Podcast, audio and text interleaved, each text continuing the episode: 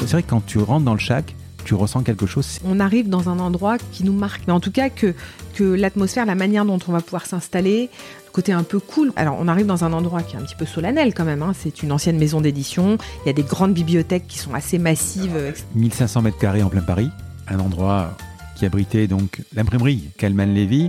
Ça veut dire que Hugo, Baudelaire, Proust ont marché là où j'ai marché. Ouais, c'est assez dingue. Hein. Le chac, bon, tu l'as dit tout à l'heure, c'est une, forme d'oasis urbaine. Moi, j'aime bien nous qualifier de cette manière-là. Aujourd'hui, les entreprises qui restent avec des modalités de travail, euh, un siège ultra conservateur avec des postes de travail attitrés euh, pour leurs collaborateurs et tout, je pense que si elles font pas euh, le changement demain vers des espaces de vie plus que des espaces de travail, je, pense que c'est comme les entreprises qui, à 20 ans, n'ont pas adopté le virage du digital. Le, coworking, c'est-à-dire la possibilité d'avoir un poste de travail ou un abonnement individuel ou pour une toute petite entreprise, euh, voilà, pour, venir travailler tous les jours, parce que c'est un peu ça, hein, quand on paye son poste de travail, finalement il faut l'amortir, il faut venir travailler tous les jours.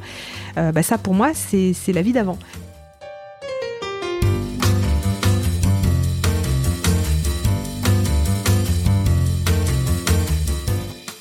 Vous écoutez La Combinaison, le podcast qui part à la rencontre de personnes exceptionnelles qui ont réussi dans leur domaine. Sommes-nous tous égaux face à la réussite? Quel est le making-of, la combinaison d'éléments, de rencontres, de succès ou peut-être d'échecs qui ont porté des personnes ordinaires à devenir des entrepreneurs d'exception, des sportifs de haut niveau, des écrivains de renom ou des artistes qui rencontrent le succès? Je suis Frédéric Azoulay, un passionné de podcast depuis plusieurs années et dirigeant d'une entreprise papeo.fr, une imprimerie en ligne réactive pour les professionnels et les revendeurs. D'ailleurs, si vous écoutez cet épisode jusqu'à la fin, je vous offre un code promo pour commander sur notre site. Ces parcours de vie me passionnent, me fascinent et je me suis toujours demandé ce qui faisait la réussite d'une personne. Je sillonne la France pour tenter de répondre à ces questions en rencontrant ces personnalités incroyables. Tous les 9 jours, je vous retrouve et je vous partage ces conversations passionnantes qui j'espère vous inspireront autant que moi. Bonne écoute Bonjour Émilie. Bonjour. Alors, nous sommes chez toi, au Chac, dans un superbe endroit. Mais vraiment, alors je suis mais bluffé quoi, de voir le lieu. J'ai commencé à prendre des photos, je les mettrai euh, évidemment en note sur l'épisode. Et ce qui est aussi frappant, avant que je commence à te, présenter, c'est que on est dans un studio de podcast. C'est la première fois que je vais chez quelqu'un qui a un studio de podcast personnel, donc c'est agréable. Voilà. Merci. Et j'ai un regret de ne pas faire un podcast vidéo pour montrer un, peu le lieu. Mais avec les photos, on, y arrivera. Faut, faut pas que ce soit un regret, du coup, ça va te donner l'occasion de revenir nous voir. Euh, absolument. Tu on, va parler de ta carrière. Donc, tu as bossé 12 ans euh, chez Accor en tant que senior vice-présidente spécialisée dans l'e-commerce et dans le marketing. Puis, euh, et c'est ça qui est intéressant, tu as changé de vie. Ouais. En créant avec ton père, Philippe Bourguignon, un grand patron. Ah, plutôt, oui. On va planter le décor. Il a dirigé le Club Med, euh, Euro Disney? Disney, oui. Euh, alors à l'époque, on l'appelait Euro Disney. Euro Disney, puis c'est devenu Disneyland Paris, ouais. Et donc, on, vous avez créé cet espace de vie, cette oasis urbaine, comme tu tends à l'appeler, euh, un espace de vie, de détente, de travail. Ensemble, on va détailler ton parcours, tenter de comprendre la combinaison d'éléments qui t'a amené là où tu es arrivé aujourd'hui. Mais avant tout, on va parler de toi. Tu peux me dire qui est Émilie? Bah déjà enchantée. Je suis ravie hmm. de, je suis ravie de faire ce podcast avec toi. Alors Émilie, euh, c'est une jeune femme, enfin jeune, je sais pas, hein, j'ai dépassé la quarantaine maintenant. Euh, je dis souvent que je suis euh, française de nationalité américaine de cœur. Mmh. Euh, j'ai grandi aux États-Unis. Euh, voilà, j'aurais aimé avoir la nationalité américaine puisque c'est c'est vraiment euh, une grosse partie de moi. J'y ai vécu toute mon enfance et c'est et c'est un pays que que, que j'adore parce que culturellement il y a une chose je trouve qu'on retrouve beaucoup aux États-Unis qu'on trouve moins en France. C'est un peu cette notion de là-bas tout est possible et on mm. revient à la conquête à la conquête de l'Ouest, etc. Mais là-bas vraiment tout est possible. Et là-bas les gens qui réussissent sont vus d'un bon euh, alors que parfois en France, c'est quelque chose qui peut déranger, la réussite peut déranger, et, je trouve ça un petit peu dommage. Euh, donc euh, moi, je, voilà, je dis souvent, donc je suis américaine, on va dire une, grosse partie de moi. Malgré tout, j'ai fait, j'ai fait le choix de, de rester en France pour ma carrière professionnelle, même si, puis ça, on en parlera après, au travers de mon expérience chez Accor Hotel, j'ai été amenée à parcourir le monde de long en large en travers. Euh, mais j'ai voulu rester en France parce que euh, c'est également un pays que j'aime profondément. Euh, j'aime les valeurs qui l'animent. J'adore Paris. Je suis une amoureuse de cette ville. Et j'avais envie de pouvoir mettre sur le marché une proposition de valeur qui soit un petit peu différente de celle qu'on a l'habitude de voir un peu partout, qui casse un petit peu les codes. Et je me suis dit que pour le coup, euh, ce serait un concept qui euh, détonnerait un petit peu plus dans, dans, un pays comme la France plutôt qu'aux États-Unis. Voilà, donc euh, c'est pour ça que j'ai décidé de, de, rester en France pour ça. Tu es né où? Je suis, née en, je suis née en France, à Paris. Ouais. Et puis j'ai déménagé aux États-Unis quand j'avais deux ans. Donc mmh. j'ai Dans quelle ville t'as fait? New York et puis Los Angeles après. Et euh, mes parents, euh, mes parents qui avaient envie qu'on soit vraiment euh, immergés dans la culture locale et dans la vie locale, ont pris la décision de nous mettre mon frère et moi dans des écoles américaines aux États-Unis, puis dans des écoles françaises en France, ce qui fait qu'on on est vraiment complètement caméléon. Moi, je suis américaine quand je suis là-bas, je suis française quand je suis ici, et c'est ce qui m'a permis aussi d'apprendre l'anglais en même temps que le français, et donc d'être aussi à l'aise avec les deux langues. Quel genre d'enfance et d'enfant tu étais?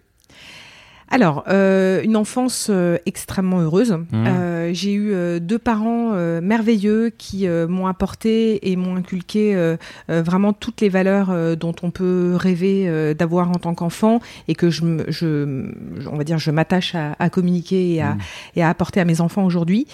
Euh, donc une enfance heureuse euh, parce que euh, ils ont toujours été dans une démarche de soutien de nos rêves quand on était petit. Ils ont été toujours très ouverts sur beaucoup beaucoup de choses sur le plan culturel. On a énormément voyagé. Ils étaient toujours très à l'écoute, même si mon père était un petit peu moins présent quand, euh, quand j'étais enfant parce qu'il avait des grosses responsabilités. C'est vrai que j'ai une maman qui a abandonné sa carrière de styliste pour pouvoir euh, devenir la CEO de la Bourguignon Family euh, relativement euh, rapidement. Et du coup, elle était très disponible pour nous.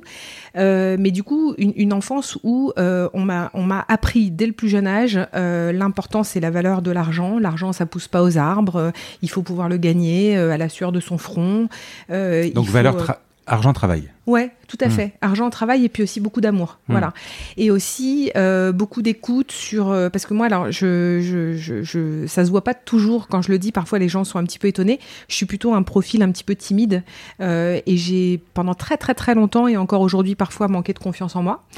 Euh, je pense que c'est peut-être dû aussi aux, problématiques que j'ai rencontrées quand je suis arrivée dans des écoles américaines sans parler l'anglais et quand je suis rentrée dans des écoles françaises sans avoir suivi le cursus français et donc des périodes de réadaptation un petit peu compliquées. Je suis rentrée en France, j'étais en sixième, donc le choc culturel euh, et scolaire a été euh, immense et du coup une difficulté aussi pour trouver ma place. Voilà, pendant pendant à peu près deux ans, quand je suis rentrée en France, j'étais quand même plus américaine que française et donc dans la cour de récré euh, les, les, autres élèves de ma classe, j'ai pas envie de les appeler les copains parce que ceux-là, je les, je, les, je les garde mmh. en travers de la gorge pendant très longtemps et encore aujourd'hui. Mais, mais du coup, c'était des, des gens, moi j'étais en basket, en jean, euh, la culture américaine, le sweatshirt TNC Surf Design, euh, Oxbow, Billabong. Les petites françaises étaient avec le kilt, les petites chaussures un peu sympas, euh, très classiques, le petit cartable Tans. Moi j'avais le sac à dos, je, je tranchais complètement avec ces gens-là.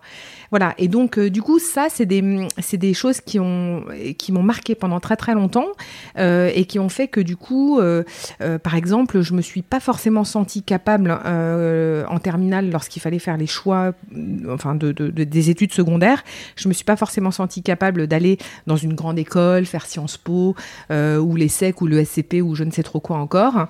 Ça, je l'ai jamais dit à mon père d'ailleurs, il le découvrira sans doute en écoutant ce podcast. et je et du coup, j'ai pris la décision d'aller à l'université où il n'y avait pas forcément de, de prépa ou de concours d'entrée à la Sorbonne exactement. Mmh.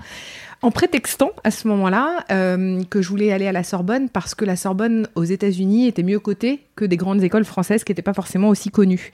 Voilà, mais je pense que fondamentalement, au fond de moi, je me sentais pas forcément capable d'aller faire les autres cursus. Ce que je voudrais comprendre, c'est que tu disais euh, j'étais différente. Ouais.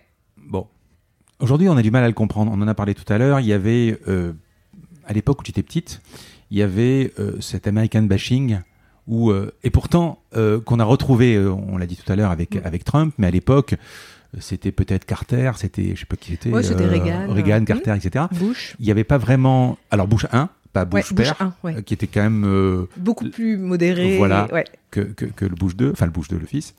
Mais euh, aujourd'hui, euh, et même à l'époque, parce que moi tu parlais des t-shirts, euh, euh, moi j'avais des t-shirts aussi UCLA, tout ça, Ouais. quoi. Euh, ce que je veux dire, c'est que c'était pas cool. Euh, aujourd'hui, aujourd'hui, c'est, c'est, tu as un truc américain. Ouais. euh, les- on parle des Gafa, on parle de, enfin, des marques, etc. C'est cool d'être euh, en Oxbow. C'était pas cool à l'époque? Je pense pas, non. Euh, Je pense pas. Ouais, et, et après, euh, il y a différentes choses parce que. Mais on te disait quoi? Tu te la pètes, américaine euh, Euh, ouais, enfin, euh, j'ai, j'ai- en fait, j'étais différente quand même, quelque part. Euh, j'étais différente, j'avais pas les mêmes passions, j'avais pas les mêmes centres d'intérêt, je, euh, je parlais anglais aussi. Tu sais, je crois que le. D'abord, les enfants, et moi je le vois aujourd'hui avec les miens, hein, les enfants sont sans pitié les uns avec les autres. Ça, Ils c'est aiment sûr. pas la différence. Ils aiment pas la différence. Moi, euh, je le dis, euh, je, je- enfin, en tout cas, c'est quelque chose. Moi, ça m'a tellement marqué quand j'étais jeune que j'essaye de leur euh, de leur apporter ça aujourd'hui en tant que en tant que maman. Je leur dis toujours, on ne se moque jamais ou on ne critique jamais quelqu'un qui est différent de vous parce qu'il est petit, grand, maigre, gros. Euh, parce qu'il est d'une couleur de peau différente ou autre, ça n'a aucune forme d'importance. Voilà. Tout le monde, quelque part, fondamentalement, est pareil. Et vous allez aimer les gens pour ce qu'ils portent comme valeur à l'intérieur. Et mais malgré tout, je le vois. hein, moi, j'ai alors, euh, on n'est pas très grand dans la famille. On n'est pas très grand et on est plutôt bien en chair parce que voilà, on, est gourmand, on aime bien manger, euh, on aime bien profiter de la vie. Et moi, mes deux fils sont petits. Euh, mes deux fils sont plutôt petits euh, en taille euh, et celui qui a maintenant 13 ans, donc mon fils aîné, lui s'est pris des remarques là-dessus. Voilà, et donc c'est pour dire. façon, le, le- le- moi je le vois, mes, mes enfants sont un peu grands maintenant, ils ont 22 ans à peu près, j'ai des jumeaux, mais oh, t'as quand même euh, tout le temps euh, les expressions dures des enfants. Ouais. Le gros, le Voilà. nain, le rouquin, euh, ça. voilà quoi. Donc voilà, donc moi je moi j'étais différente parce Mm. que j'étais j'étais pas forcément filiforme comme les autres filles parce que j'étais habillée euh, euh, à l'américaine et peut-être que c'était une forme de jalousie aussi, j'en sais rien. Euh, mais du coup voilà, ça, ça fait partie de ça fait partie de mon enfance et c'est et du coup à l'époque je l'ai pas forcément vécu comme quelque chose de cool. Voilà, je l'ai plutôt Donc, je dirais après peut-être, ouais, mais une, une enfance heureuse à la maison, mais pas à l'école. Ouais, voilà. Je pas forcément à l'école. Je, je me suis toujours mis en plus beaucoup beaucoup la pression pour euh, pour euh, réussir, pour Mm. y arriver. Euh, j'ai galéré hein, pour me réintégrer dans le cursus français. Euh, ça a porté ses fruits. J'ai eu mon bac avec mention. J'ai ensuite terminé major de promotion à la Sorbonne parce que ça c'était le deal du coup que j'ai passé avec mon père, qui comme je voulais pas faire de grandes écoles, euh, Sciences Po ou autre, euh, m'a dit écoute très bien dans ce cas-là tu fais la fac, mais le deal qu'on fait ensemble c'est que chaque année tu dois terminer dans les trois premières. Alors, j'ai dit, j'ai dit, la vache, t'es quand, même, t'es quand même un peu rude. Et bon, finalement, je, je- ok. On, on- Et ton on- frère on aussi tapé, euh, Mon frère, euh, mon frère, lui, a un autre parcours, a une autre, euh, a une autre histoire avec mes parents. Donc, donc, à la limite, il faudra que tu l'interviewes peut-être un jour. Mais, mais en tout cas, moi, ça, c'est le deal que j'ai passé, que j'ai passé avec mon père. Et bon, je l'ai, voilà, je l'ai remporté. Philippe Bourguignon, tu Mm. peux me dire un peu en deux mots qui c'est? Alors déjà c'est déjà avant tout c'est mon père, mais en tout cas je Ouais. le vois comme ça. Euh, c'est quelqu'un, euh, c'est quelqu'un euh, qui au travers de sa bonhomie, de sa bonne humeur, de de son empathie, euh, qui sont vraiment les premières choses que l'on que l'on voit et que l'on ressent euh, à son contact, euh, et qu'elle est une personne qui ne laisse pas indifférent euh, les interlocuteurs qu'il a en face. Euh, ça c'est la première chose. Euh, la deuxième chose, donc pour moi c'était le symbole de l'autorité à la maison. hein, donc voilà, on, pouvait rigoler, blaguer avec lui. Après il y avait aussi toute une série de choses sur lesquelles sur lesquelles il fallait que ça, ça roule et que et que ça marche et voilà. Euh, ceci étant, pour moi, euh, c'est sans doute euh, le. Je vais utiliser ce terme-là exprès, le, le- quelque part le professeur qui m'a le plus appris, parce qu'on a eu cette chance, donc à l'époque où il dirigeait Disney, Disney, enfin Disneyland Paris, on a eu cette chance de pouvoir. C'était donc une entreprise très familiale où il y avait beaucoup beaucoup d'événementiels. Euh, donc tout était prétexte à fêter. donc le premier anniversaire du parc, les cinq ans après, et puis il y avait plein plein d'événements, des nouvelles attractions, des, des, des, nouvelles animations dans les hôtels, etc. Et donc, on a eu la chance de pouvoir participer à beaucoup de ces événements à ses côtés. Et moi, euh, du coup, au travers de tous ces événements, je l'ai vu faire. Je l'ai vu euh, interagir avec toutes ses équipes. Mais quand je dis ses équipes, c'était pas juste sa petite garde rapprochée autour de lui, c'était aussi euh, le jeune homme ou la jeune femme qui, qui était balayeur dans le parc. Euh, c'était aussi euh, la personne, le cast member, comme on les appelait, euh, qui installait les, les, clients dans les attractions. c'était le responsable d'un land à l'intérieur du parc. Et il les, il les approchait avec exactement le même rapport et la même manière que des personnes de notre famille ou d'amis ou de collaborateurs proches. Simple. Simple, exactement. Mmh. Il était extrêmement accessible, il les appelait par leur prénom. Quand il les avait vus une fois, il se souvenait d'eux la fois d'après, ce qui fait qu'il se sentait extrêmement ouais, pas. Un politicien, quoi. Ouais, ouais, voilà. Mmh. Et, et, et c'était vrai, c'était authentique. Mmh. Et euh, je le vois encore aujourd'hui quand on va, euh, quand on va euh, deux fois par an dans le parc avec les enfants, en famille. On a cette chance-là, c'est un petit peu notre tradition familiale. D'ailleurs, mes enfants sont toujours dégoûtés qu'il ait quitté Disney parce que c'était quand même super chouette d'avoir les clés du parc, mais on le voit, il euh, y a les, les, cast members qui sont là depuis, depuis les 30 ans euh, qu'existe le parc, euh, qui ont les larmes aux yeux quand ils le voient, qu'ils le serrent dans, dans, leurs bras. Et moi, ça me fait chaud au cœur. Et donc, moi, toutes ces choses-là, cette manière d'être avec les gens, cette manière de driver ses équipes, cette manière d'être extrêmement rigoureux, il, il, était, il, il visait l'excellence. Enfin, il, il vise toujours aujourd'hui l'excellence. Euh, euh, mais avec beaucoup de pragmatisme en même temps, ben moi ça m'a ça m'a énormément inspiré euh, et, et, ça m'a énormément appris. Et aujourd'hui, je, je, pense que j'ai un certain nombre de ces réflexes là parce que j'ai eu cette chance de pouvoir le voir à l'œuvre et de voir à quel point ça faisait la différence en tant que en tant que patron. Tu vois, c'est marrant parce que quand j'ai préparé cette interview, je savais que tu avais monté le Chac avec ton père et quand tu tapes Philippe Bourguignon, forcément, quand tu le connais euh, dans sa carrière, il y a quand même deux, deux, deux, deux, deux postes qui sont marquants. C'est évidemment Euro Disney mm -hmm. et le Club Med. Ouais, alors moi j'en vois un peu plus même d'ailleurs. Alors tu Parce vas me dire, que, euh, ouais. ouais. Et alors je, je, juste quand je vois le Shark, le Shark, pardon. Oui, le Shark. Euh, je, autre chose. Le Shark, c'est encore autre chose. Quand tu vois le Shark. Euh, et quand tu vois la déco, quand tu vois tout ça, moi j'ai 25 ans de Club Med, si tu veux. Chaque mm -hmm. année, on partait avec les enfants au Club Med. Donc, je vois des trucs où je me dis, il y a quand même, on dirait qu'il y a presque une influence, le détail, la déco, il y a, il y a des détails, mm. chez Accor aussi, tu me diras, hein, mais... Euh, euh, Enfin, je sais pas, je, je pensais qu'il y avait plus une influence euh, ça que, que, que, que Disney alors, euh, c'est marrant parce que la déco, euh, il, il, il, a, il a vu et il a participé à tout le processus de, de on va dire, de direction artistique mmh. sur, sur la manière d'investir les lieux, de, les déco enfin, de le décorer et de l'aménager. Euh, par contre, la déco, c'est complètement moi. D'accord. C'est complètement moi avec. Euh, alors moi, j'ai pris le parti. Enfin, c'est moi et Sandrine serait là. Elle me taperait sur la sur euh, sur la main en me disant mais c'est aussi moi aussi. Euh, j'ai pris le parti de faire appel à une à une jeune femme qui est une amie d'enfance. On s'est connus au lycée, qui est architecte d'intérieur aujourd'hui et qui m'a accompagnée tout au long de ce processus créatif en étant donc ma directrice artistique. Ce qui m'intéressait parce que d'abord on a beaucoup de goûts similaires, mais surtout en fait elle me connaît par cœur, inside out comme on dirait en mmh. anglais, et du coup, elle sait ce que j'aime, ce que je déteste et tout. Et donc, elle a été capable de m'apporter euh, toute une série d'idées, euh, des associations de couleurs, de mobilier et tout, auxquelles j'aurais pas forcément pensé, mais qui correspondent exactement à ce que j'aime et à qui je suis. Alors, moi, j'ai pris le parti de pas faire appel à un architecte, entre guillemets, de, renom. Non pas que Sandrine soit pas euh, un architecte de renom, c'est pas le sens de ce que je veux dire, mais bien au contraire, j'adore moi ce qu'elle fait.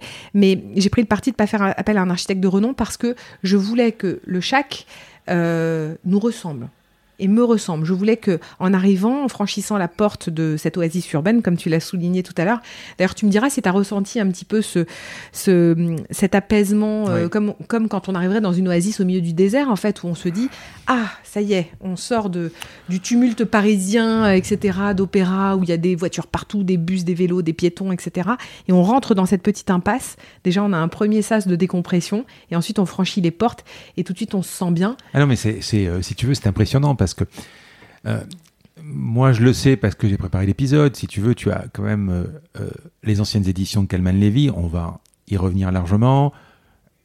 un bâtiment designé par, enfin construit par Eiffel, c'est ça? Alors, euh, construit par Henri Fabre, Oui. mais par contre, il s'est fait accompagner par Gustave Eiffel pour toute l'ingénierie et la structure du bâtiment. Je vais t'expliquer pourquoi. Voilà. Mais si tu veux, euh, alors après, tu parles à une personne. Moi, j'ai eu euh, un restaurant pendant 8 ans. Ma femme a encore le restaurant, euh, un restaurant. Euh, c'est important quand tu fais. Un... Alors nous, c'est un restaurant cool, ambiance musicale. Donc tu as besoin, à un moment, quand la personne rentre, de maîtriser les éclairages, de pas l'agresser par des éclairages trop forts, de Mm. pas de, de, de, de te sentir bien comme à la maison. Et si tu veux, après moi j'y suis sensible parce que je vais raconter ma vie là, mais je me souviens quand j'étais petit, euh, j'allais euh, souvent dans des vacances chez mon cousin à Saint-Cloud, qui avait deux bâtiments, l'un en face de l'autre. Et quand on était petit, à 7-8 ans, j'adorais rester à son balcon, parce qu'il y avait peut-être, euh, je sais pas moi, 100 appartements devant moi, et tu avais, euh, si tu veux, comme des sortes de petites vignettes avec les couleurs, euh, voilà. Et j'imaginais un peu, on se faisait des histoires, et par les couleurs, par les meubles, Ouais. tu, te, tu te dis, tiens, c'est c'est chaud, ils sont heureux, ils sont pas heureux, etc. Et tu as ce côté apaisement. C'est bizarre parce que tu te dis une, une maison hyper moderne, toute blanche, avec un éclairage violent.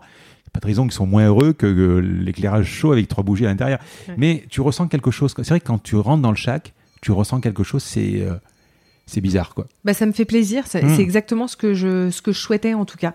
C'est que c'est que on arrive dans un endroit qui qui qui, qui nous marque euh, et, qui et qui nous fasse sentir comme si on arrivait euh, chez soi, chez des amis ou autre. Ça veut pas dire qu'on a tous un chez soi qui fait 1500 mètres carrés du tout. Oui. Mais en tout cas que que l'atmosphère, la manière dont on va pouvoir s'installer, le côté un peu cool quoi. On arrive alors on arrive dans un endroit qui est un petit peu solennel quand même. Hein. C'est une ancienne Oui, maison d'édition. Il y a des grandes bibliothèques qui sont assez massives. Non, mais ça me rappelle quand etc. même aussi euh, les, les- les clubs d'avocats euh, Voilà. new-yorkais ou, ou à Washington, dans lequel tu c'est ouvert qu'aux hommes, ils fument le cigare, etc. C'est Ça, me rappelle donc, ça, quoi. donc ouais. ça avait ce côté un petit peu solennel et moi j'ai voulu complètement casser ce côté-là euh, avec une dimension un petit peu plus lifestyle de bah, venez comme vous êtes. Alors j'aime pas trop ce slogan parce que c'est- McDo à l'époque, etc. Mais, mais c'est quand même un peu ça, quoi. Venez comme vous êtes. Moi j'accueille tout le monde. Je déteste les endroits où parce que c'est luxueux, si on arrive en short et, et en tongs, euh, on va être reluqué de la tête aux pieds en se disant mais en fait t'as rien à faire ici. Non, moi je pense que derrière chaque euh, personne, quelle que soit la manière dont elle est, euh, quelle que soit sa, euh, voilà, son, son apparence, euh, voilà, il y a, euh, tout le monde a sa place. Et donc c'est ce que je voulais que mes clients ressentent, euh, en tout cas en arrivant ici. Alors, tu me parlais de ton enfance américaine où tu étais un peu presque décalée. Euh, à l'époque où tu étais petite à l'école, est-ce que on savait qui était ton papa? Et comment c'est le, le, le fait d'être la fille d'un grand patron? Alors, Ça se vit bien? euh, Ouais, euh, alors ça dépend. Voilà. Ça dépend. Euh, euh, je pense peut-être que mon frère l'a mieux vécu que moi. Hmm. Euh, petite, toute petite, euh, aux États-Unis, euh, il n'y avait Ouais. pas de sujet. il était chez Accor, c'était pas forcément très connu, etc. Donc il n'y avait pas de sujet. En revanche, quand on est rentré en France et qu'il a pris la présidence de Disney, dans un contexte en plus social à l'époque extrêmement compliqué, puisque le parc était au bord de la faillite, il fallait mettre en place un gros plan de restructuration financière. Moi, du haut de mes 11 ans et demi, presque 12 ans, je l'ai suivi d'ailleurs dans toute cette démarche de construction du, du plan social. Euh, Enfin, j'ai été C'était exposée le à premier ça, patron de, d'Euro Disney? Non, non, non. Il y a eu un premier patron qui s'appelait Bob Fitzpatrick à l'époque, qui était un Américain, justement. Mon père, lui, s'occupait du développement hôtelier. D'accord. Et puis, euh, un an, euh, enfin, quelques mois après l'ouverture du parc, il a été promu directeur général et au premier anniversaire du parc, il a été promu président.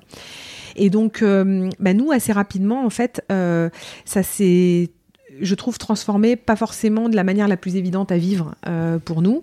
Euh, donc, euh, il a été promu euh, président, il a dû mettre en place ce gros plan de restructuration financière qui était euh, très impactant hein, sur le plan Mmh. social, beaucoup beaucoup de licenciements, euh, voilà, une situation très compliquée.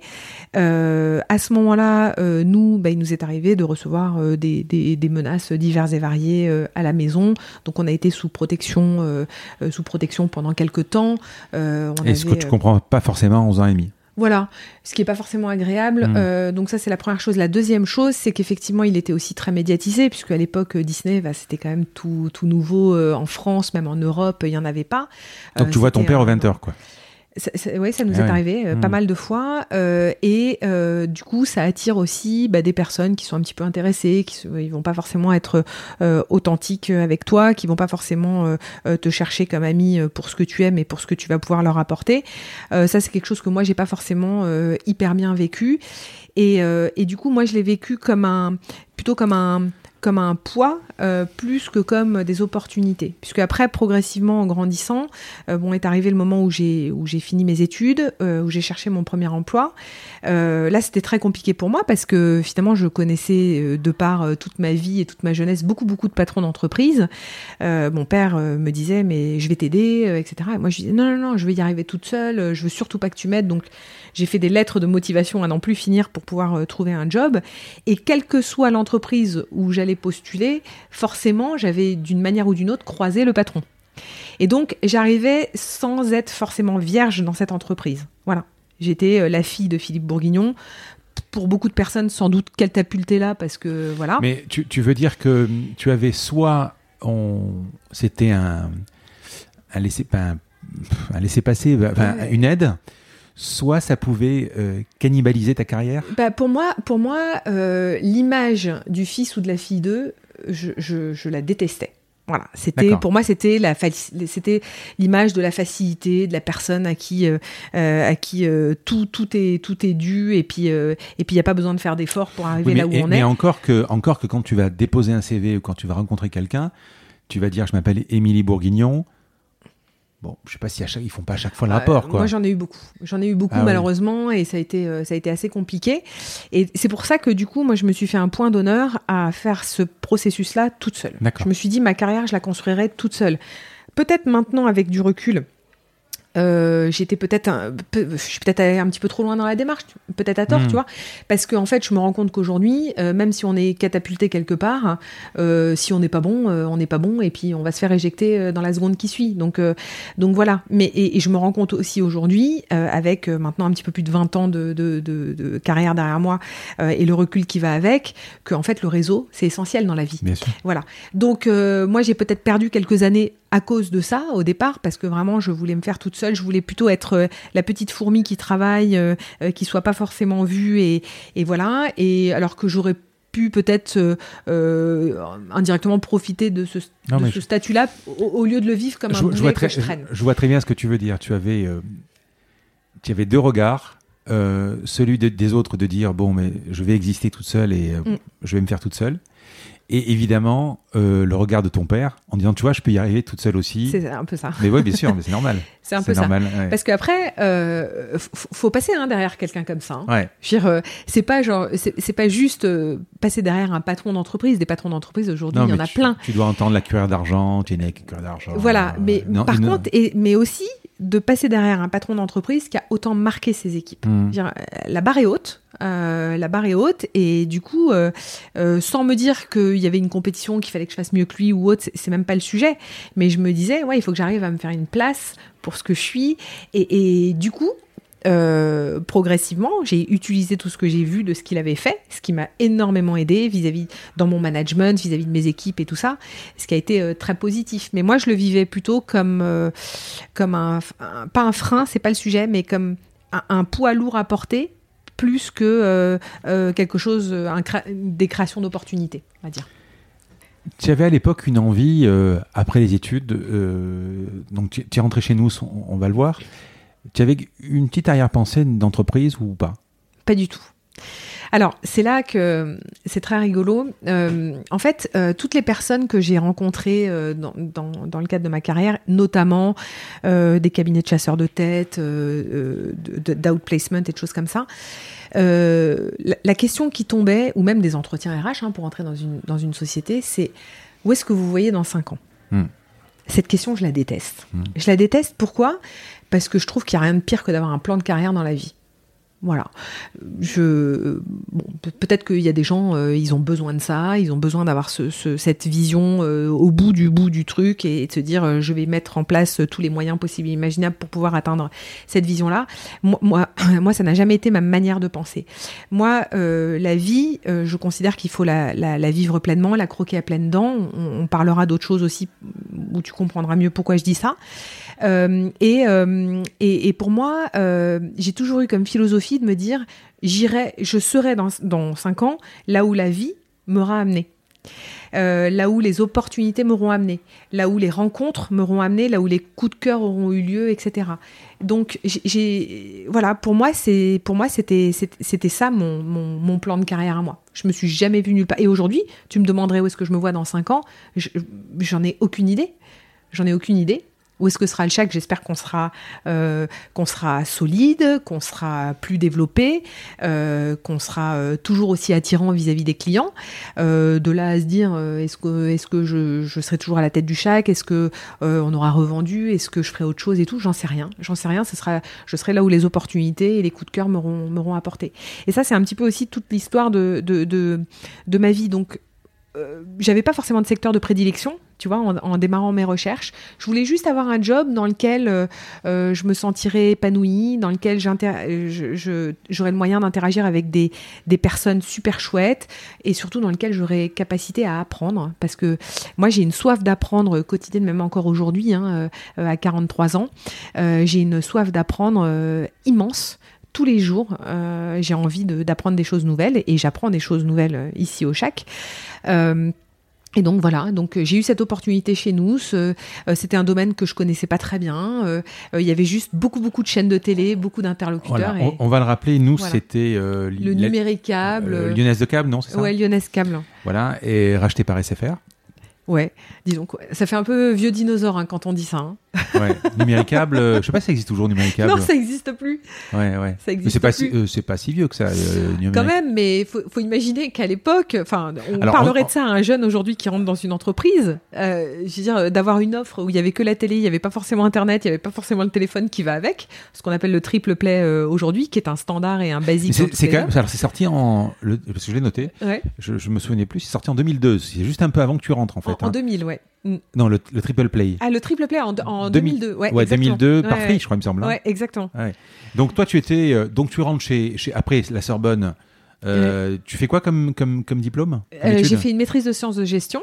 Paris 1, euh, Panthéon-Sorbonne. D'accord. Et tu rentres, tu rentres chez nous pour faire quel poste Pour, quel pour poste? faire chargé de promotion télé à l'époque. Voilà. Donc mon objectif. Pas grand chose à voir en fait. Ah non, enfin bon alors après c'est euh, la maîtrise de sens de gestion. D'ailleurs, je crois même plus qu'elle existe comme ça aujourd'hui, enfin labellisée comme telle. Je crois que les maîtrises n'existent plus. Ouais. Ça doit être des master 1, master 2. Euh, mais en tout cas, euh, c'est une formation assez généraliste, donc qui permet de prétendre euh, à tout type de fonction euh, marketing ou commercial en entreprise. Voilà, donc j'arrive j'arrive dans cet environnement là et mon objectif au quotidien, c'était de trouver un moyen de valoriser l'ensemble de l'offre euh, télévision qu'on avait, euh, puisqu'en fait c'était des, alors c'était des bouquets de chaînes à la carte. Donc les clients choisissaient leur chaîne à la carte. Chaque chaîne avait un prix en étoiles. Euh, tu prenais un forfait de 120 étoiles, 150 étoiles, 220 étoiles, et tu composais toi-même ton. C'était pas idiot en fait. Bouquet Hein. de. Ouais, c'était mmh. vraiment une, une dimension de personnalisation avant l'heure. Mmh. Euh, et c'est ça que je trouvais génial. Et donc, mon objectif, c'était de faire rayonner cet univers de chaînes de télé pour pouvoir les rendre attractifs vis-à-vis -vis de nos clients et faire en sorte qu'ils prennent les forfaits le plus, les plus élevés. Voilà, puis assez rapidement, euh, il y a eu un plan social là aussi. Euh, ça faisait depuis à peine deux ans que j'étais euh, que j'étais dans l'entreprise. Je me suis posé la question à ce moment-là de me dire est-ce que c'est intéressant pour moi éventuellement de prendre le plan de volontariat au départ ou de rester? Et puis, euh, et puis finalement, je me suis dit, euh, si je. Donc j'ai cherché hein, des jobs sur le marché, j'ai eu des, des, opportunités. Et puis après, je me suis dit que peut-être en restant chez nous, j'aurais peut-être des opportunités qui ne me seront pas données ailleurs compte tenu de mon jeune âge. Parce qu'il faut avoir en tête que euh, moi, j'ai fini mes études assez jeune. j'ai commencé à travailler à 21 ans. Et 21 ans, finalement, c'est hyper jeune en entreprise. Euh, c'est hyper jeune, surtout dans des entreprises, et je l'ai vu après chez Bouygues Télécom, où en fait tout est normé et, codifié, et où euh, on regarde pour établir des grilles de salaire, finalement, l'âge, le nombre d'années d'expérience, mais surtout l'âge en fait. Et donc j'étais, euh, j'avais 23 ans, Euh, c'est à peu près l'âge euh, auquel sortent la plupart des, étudiants de leurs études. Et donc, je, me suis dit que je prétendrais jamais à un poste, entre guillemets, un peu plus senior que celui que j'aurais chez nous. Donc, j'ai décidé de rester chez nous. Et à ce moment-là, on m'a confié le poste de responsable du développement responsable du développement euh, télévision internet où mon objectif en fait c'était de, générer euh, de l'upsell et du cross-sell sur la base de clients voilà, pour, euh, bah, pour que chaque client ait un panier moyen chez nous. On appelait ça de l'ARPU à l'époque. On, va rappeler ce que c'est l'upsell et le cross-sell. Le cross-sell, c'est les ventes croisées. Voilà, donc c'est vendre, vendre l'Internet à quelqu'un qui a la télé ou inversement. Et l'upsell, c'est la vente additionnelle. C'est de la vente additionnelle. Hmm. Donc c'est euh, vendre un deuxième décodeur à quelqu'un, c'est euh, vendre des forfaits un petit peu supérieurs à quelqu'un qui a un forfait qui n'est pas très important. Et ça, mine de rien, ça représentait quand même 40% du chiffre d'affaires de la boîte. Donc à l'époque, du haut de mes 23 ans, finalement. J'étais à la tête d'une toute petite division qui avait entre ses mains 40% du chiffre d'affaires de la boîte. Euh, opportunité que j'aurais sans doute jamais eu ailleurs. Et donc on a, voilà, j'ai tracé ma route. Euh, chaque année, j'ai entre guillemets pulvérisé mes objectifs. Euh, ça a très très bien marché. Bah, jusqu'au jour où je me suis dit, j'ai roulé ma bosse chez nous, j'avais envie d'un petit peu de changement et, et, je suis tombée sur une opportunité chez Bouygues Télécom. Et j'ai décidé de la saisir. Alors cette opportunité, j'ai toujours un peu de mal à parler de ces opportunités maintenant parce que du coup j'ai l'impression d'être un dinosaure en parlant de ça. Mais Bouygues Télécom à l'époque venait de lancer e-mode. Ah, Voilà. Ah c'est ah pour ça que je, ouais, ouais, j'ai un peu de mal. Alors, les petits jeunes qui arrivent en stage chez moi, qui connaissent pas, euh, voilà, je leur dis, écoute, e-mode, c'est l'ancêtre de l'iPhone. Bien sûr.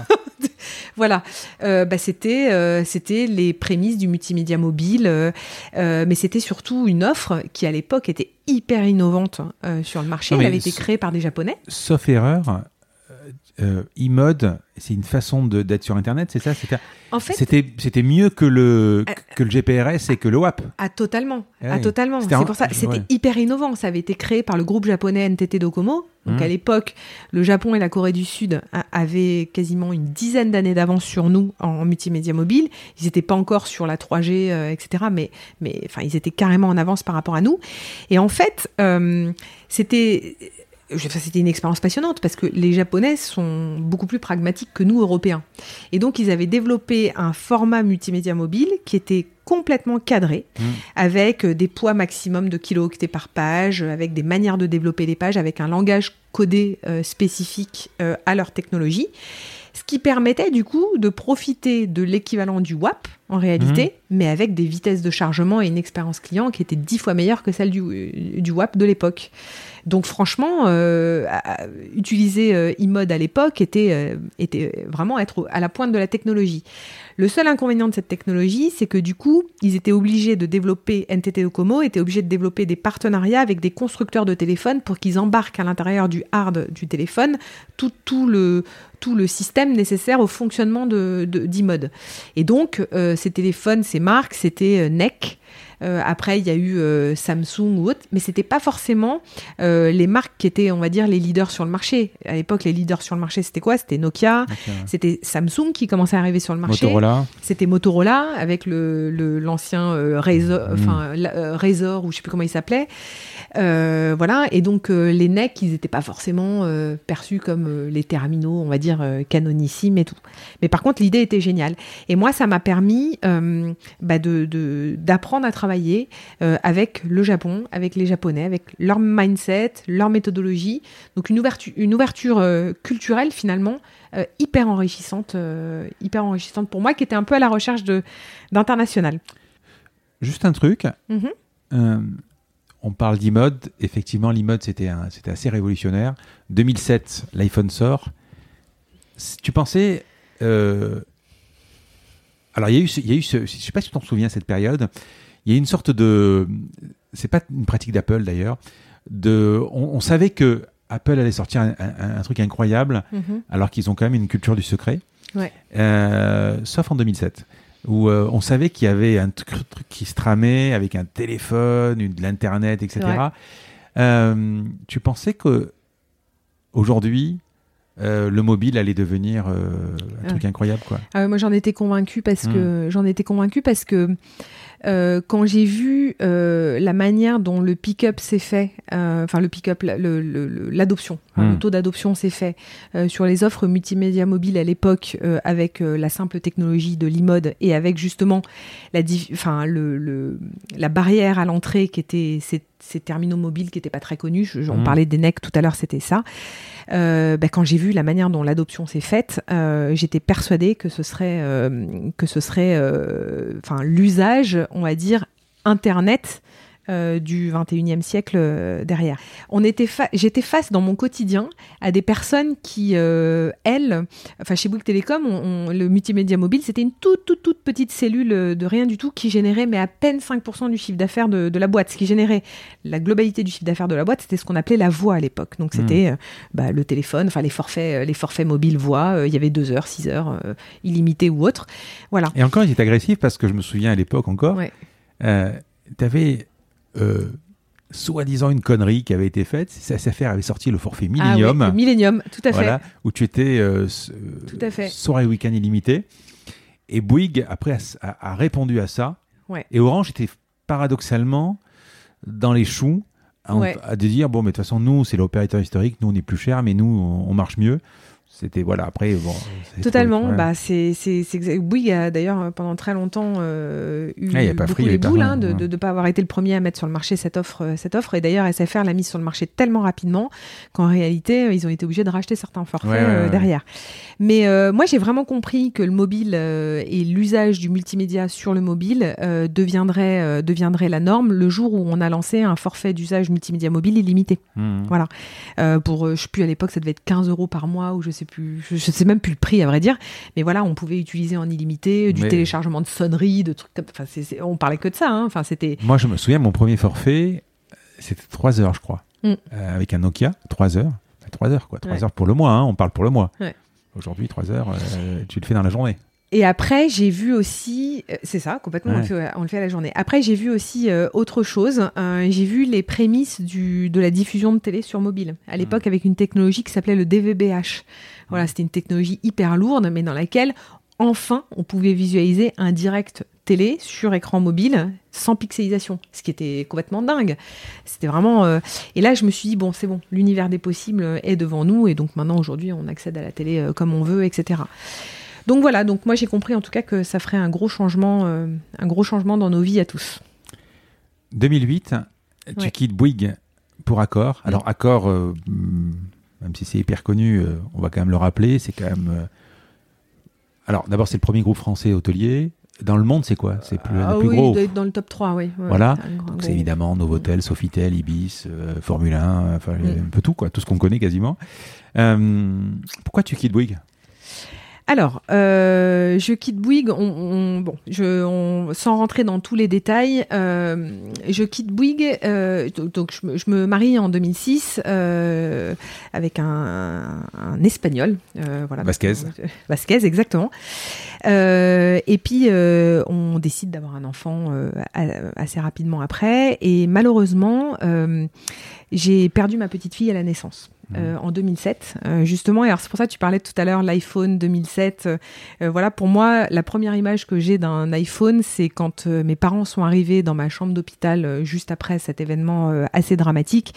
mon père, enfin mes deux parents qui vivaient aux États-Unis à l'époque, mon père avait son iPhone, son premier iPhone, et c'est la première fois que j'ai vu un iPhone de ma vie. Donc c'est pour ça que c'est associé à un, à un, événement un petit peu tragique à titre personnel. Mais Bon, c'est la vie, euh, c'est la vie, malheureusement, euh, c'est comme ça. Donc, euh, ma petite fille s'appelait Léa et aujourd'hui, elle me transmet beaucoup, beaucoup de choses très positives, comme l'envie justement de, profiter de la vie, parce qu'on n'a qu'une seule vie et donc il faut, en tirer le, plus de choses positives. Et du coup, bah, elle, est née, fin novembre 2007 et, et à ce moment-là, je me suis dit, bon, qu'est-ce que je fais? Est-ce que je reste chez Bouygues Télécom? Est-ce que je retourne dans cet environnement avec tous mes collègues qui, ont été extraordinaires hein, dans, cette épreuve? Euh, Ou alors, est-ce que j'essaye pas de repartir sur quelque chose de, différent et de nouveau qui va contribuer aussi à me, voilà, à enclencher finalement cette deuxième partie de ma vie? Parce que je dis souvent, euh, le 30 novembre 2007, c'est arrêter la première partie de ma vie et a démarré la deuxième partie de ma vie. Euh, et donc du coup, je me suis dit que c'était peut-être mieux que je redémarre sur quelque chose d'un petit peu différent. Et c'est là que Accor Hotel euh, m'a contacté, enfin Gilles Pélisson avec qui j'avais déjà beaucoup travaillé à l'époque de Bouygues Télécom. donc Gilles m'a appelé, m'a appelé, on était mi-décembre 2007 pour me proposer un job dans à l'époque. Gérard ou Gilles? Non, Gilles, le, neveu, qui a été président de, de, de Accor Hotel et de Disney aussi avant, euh, et de Bouygues Télécom pendant quelques années. Euh, et m'a dit, Émilie, euh, voilà, je, cherche à, relancer, enfin à lancer une vraie direction web, internet, voilà, pour parce que je, sens que c'est l'avenir du groupe en termes de prise de réservation, et je cherche des profils qui ne sont pas forcément des profils du digital. voilà, je, veux des personnes qui vont apporter un regard neuf sur cette activité qu'on a besoin de relancer. Et donc, euh, à ce moment-là, je lui ai dit, écoute Gilles, je, je, je sais pas, enfin, il est au courant de ce qui m'était arrivé, ça faisait 15 jours que ça m'était arrivé, donc voilà, j'ai décliné une première fois, et puis il est revenu vers moi en février. Et en février, euh, du coup, on a, euh, on s'est reparlé, j'ai rencontré les équipes sur place, et puis je me suis dit que bah, ce serait peut-être une très très belle opportunité pour moi de, de repartir sur quelque chose d'un peu nouveau. Donc, chasser. Chasser. Hmm. Chasser. Et donc j'ai été recrutée enceinte. D'accord. j'ai été recrutée enceinte. J'ai démarré donc euh, chez. Euh, mais ils étaient, enfin ils étaient parfaitement au courant et j'avais mis carte sur table. D'ailleurs, c'est quelque chose que j'aime dire parce que souvent euh, j'ai face à moi de, mon deuxième enfant, de, de, mon fils aîné du coup. Mais c'est intéressant parce que euh, pourquoi je le dis? Parce que je, rencontre aujourd'hui, j'essaie de faire, je suis très impliquée aujourd'hui euh, auprès de jeunes qui arrivent sur le marché du travail, et je rencontre notamment euh, des jeunes femmes euh, qui sont euh, bourrées de questionnements sur mais comment est-ce qu'on concilie le pro, le perso, comment est-ce qu'on devient maman quand on a envie de de faire une carrière professionnelle ambitieuse? Et moi, je leur dis tout le temps, mais arrêtez de vous poser 50 000 questions. Enfin, d'être enceinte et d'avoir un enfant, c'est c'est voilà, c'est la vie. Euh, et l'entreprise qui n'arrivera pas à comprendre ça euh, est pas une entreprise dans laquelle euh, il est bon, il fait bon de travailler. Donc du coup, en tout cas, moi je le souligne parce que non, mais je, suis tout à fait d'accord. là, tu parles d'entreprise, mais pour quelqu'un qui bosse pour son compte, une avocate par exemple, si elle est diplômée et qu'elle commence à professer un ou deux ans, elle peut se poser la question, c'est légitime de se dire voilà, si je si je si je m'arrête euh, que va devenir ma carrière. Je suis en train de la lancer en fait. Le problème, c'est de savoir à quel moment ça peut être un, ça peut être un frein. Maintenant, une entreprise, encore, ça dépend de l'entreprise. Quand tu rentres chez Bouygues ou chez Accor, euh, ils ont de la ressource. Si tu es euh, dans une entreprise de deux personnes, ça peut se comprendre. mais après, je veux dire, euh, encore une fois, d'avoir un enfant euh, n'empêche pas de, travailler. Moi, j'ai beaucoup d'exemples autour de mm. moi. Et puis, alors, si je prends moi mon cas personnel, euh, j'ai donc eu mon fils en, le 13 octobre 2008. Mm. J'ai travaillé jusqu'à fin septembre chez Accor Hotel je veux dire, enfin, c'est pas une maladie. Ah, on est peut-être un peu plus fatigué à certains moments et tout, mais je pense qu'il y, y, a rien qui est incompatible. Voilà, mm. il y a rien qui est incompatible. Et je leur dis toujours, vous posez pas ces questions-là. Euh, de toutes les manières, les ressources, vous les trouverez. Vous les trouverez euh, vous-même. Non, mais par contre, te recruter enceinte, ouais. c'est si, tu, si tu en parles, c'est que c'est quand même un peu atypique. Ouais. C'est pas forcément euh, un profil euh, hyper bankable si euh, pour une entreprise plus petite quoi. Il y, a une forme quand même de code moral aussi derrière. Hein. Quand vous êtes, quand vous mettez carte sur table et que vous dites j'ai le projet de faire un deuxième enfant, hmm. je ne sais pas quand ça arrivera, mais en tout cas sachez que quoi qu'il advienne, vous pouvez compter sur moi. Euh, je, me serais mal vu poser un congé parental euh, après la naissance de mon fils, partir un an, etc. Je pense que voilà, il y a un code moral, ça va dans les deux sens, hmm. c'est donnant donnant. Donc moi, euh, j'ai eu mon fils le 13 octobre, je suis revenue fin décembre travailler et, du coup, enfin c'est trois mois et demi. Et donc le deal qu'on a passé, c'est Émilie, vous travaillez sur la, le, le, on va dire le développement et la mise en place d'une nouvelle stratégie pour l'année à venir. Pour c'était pour l'année 2009. vous vous partez, vous faites votre, vous, vous donnez naissance à votre fils, voilà, et vous revenez en janvier pour. quel, quel poste tu rentres Je rentre en responsable de l'acquisition digitale. Pas VP encore. Non, pas du tout. D'accord. Non, non. Je, petite équipe. J'avais trois collaborateurs dans, dans mon équipe. Ouais. voilà. Et puis j'ai progressivement gravi les échelons, les uns après les autres. Tu étais sur quoi SEO, SIA J'étais sur SEO, SIA, affiliation, euh, partenariat euh, et puis euh, le display, enfin ce qu'on appelait le display à l'époque. Hmm. Donc c'était une petite une petite équipe dont l'enjeu en fait à l'époque était surtout en fait ces fonctions-là étaient réparties à différents endroits dans l'organisation. les partenariats étaient avec ce qu'on appelait à l'époque les ventes commerciales semi-directes. Bon, c'était une organisation. Il n'y avait pas vraiment de direction internet à proprement parler. Euh, avec mon arrivée et l'arrivée de mon patron de l'époque, euh, Romain Rouleau, qui est quelqu'un que j'ai immensément euh, apprécié pendant toutes ces années, notre objectif, ça a été de créer une vraie direction digitale, e-commerce, on l'avait appelé à l'époque, qui regroupait. quand tu es arrivé, ça n'existait pas? Non. il y, avait un, il y avait une direction avec le site il y avait Quoi, il y avait un site? Il y avait un site, exactement. Mais donc tout ce qui était affiliation et partenariat, c'était avec les, la direction commerciale plutôt. C'était, c'était vu plutôt comme des deals commerciaux avec des euh, acteurs dans le domaine du digital. Tu, parles du site Accord parce que là, par exemple, moi, je, quand je viens à Paris, je descends Novotel, justement. Mhm. Je sais même pas, je pense que je passe directement par le site Novotel. Ouais, euh, enfin non, remarque, c'est je pars par Arcol. Ouais. En fait, maintenant, tu peux. Alors, de toute façon, euh, ce qu'on appelle le couloir de réservation est le même pour tous les sites. Hmm. voilà. Et puis maintenant, il y a eu tout un travail qui a été fait, notamment d'un point de vue SEO, pour tout regrouper sous un seul et même nom de domaine. Et toi, et toi quand tu non, non bien sûr. Et toi quand euh, tu bosses aujourd'hui au Chac avec euh, évidemment le référencement, etc. C'est le nerf de la guerre. Ouais. Comment c'est de bosser dans une boîte euh, où c'est enfin c'est nos limites? Enfin, en fait, si tu veux, tu parlais du top 3 tout à l'heure. C'est-à-dire que moi aujourd'hui, je suis dans l'e-commerce, je suis dans l'imprimerie, j'ai des monstres en face, en face mais j'en ai 40. Ouais. Euh, toi, aujourd'hui, top 3, c'est-à-dire que en fait, c'est euh, l'enchère sur Marriott, sur. Euh, c'est qui en face? Alors, Hilton, bah, c'est quoi? Ah non, c'est surtout les agences de voyage en ligne. C'est Booking, Expedia, ah Alors en fait, en plus, vous, vous bossez avec Booking. Ouais.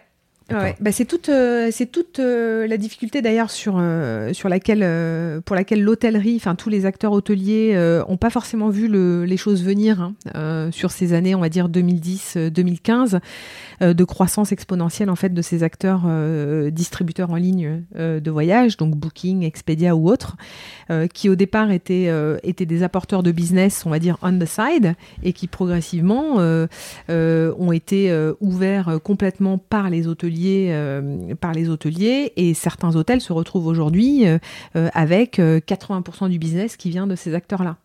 Donc, donc c'était c'était c'était nos partenaires et ennemis également. Ça, me rappelle Amazon, si tu veux, quand tu as une marque, par exemple, qui est distribuée sur Amazon, mm. au niveau du SEO, donc le référencement naturel,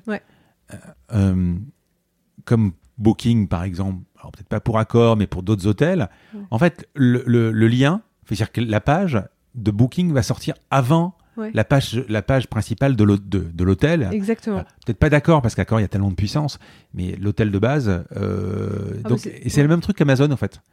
Bah ouais, donc tu perds ta marque, en fait. Un, un, petit peu, ouais. Hmm. Mais aujourd'hui, ouais, la question qui peut se poser pour un hôtelier, c'est de se dire euh, est-ce que la marque est, va m'apporter plus qu'une plateforme de distribution sur laquelle je vais pas forcément bénéficier d'une marque. Aujourd'hui, un, hôtelier, il va avoir le choix entre soit se dire je vais prendre une franchise par exemple pour euh, Ibis, Novotel ou autre, mmh.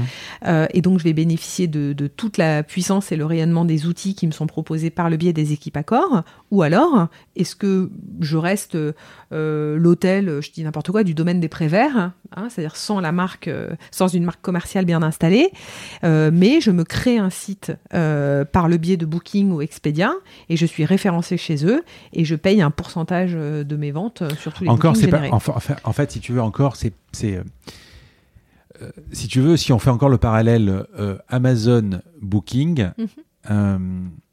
Ça dépend de, la taille de ton entreprise. C'est-à-dire que si, enfin, en, général, la plupart des e-commerçants vont utiliser Amazon par exemple pour pouvoir faire plus de ventes. Oui. Amazon, c'est discount, etc. Et malheureusement, la rançon de, de, le, le, revers de le ça. revers de voilà le revers de, de, ça c'est que la marque est un peu cannibalisée par Amazon et perd un peu en notoriété, puisque bah, aujourd'hui, voilà.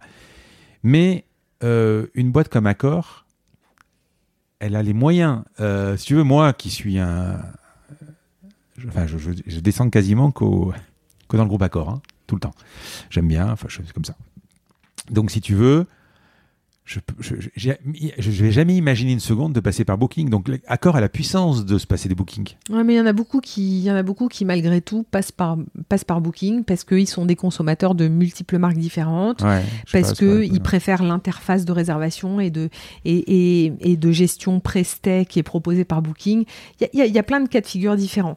Je pense que l'enjeu, si on revient au parallèle que tu fais avec Amazon, et moi je peux faire aussi un parallèle dans ma vie d'aujourd'hui au Shack avec les plateformes de distribution pour les les locations de salles de réunion, par hmm. exemple. Hein. Aujourd'hui, il y a des acteurs pour les locations de salles de réunion qui sont euh, Cactus, Office Rider, euh, il y en a plein.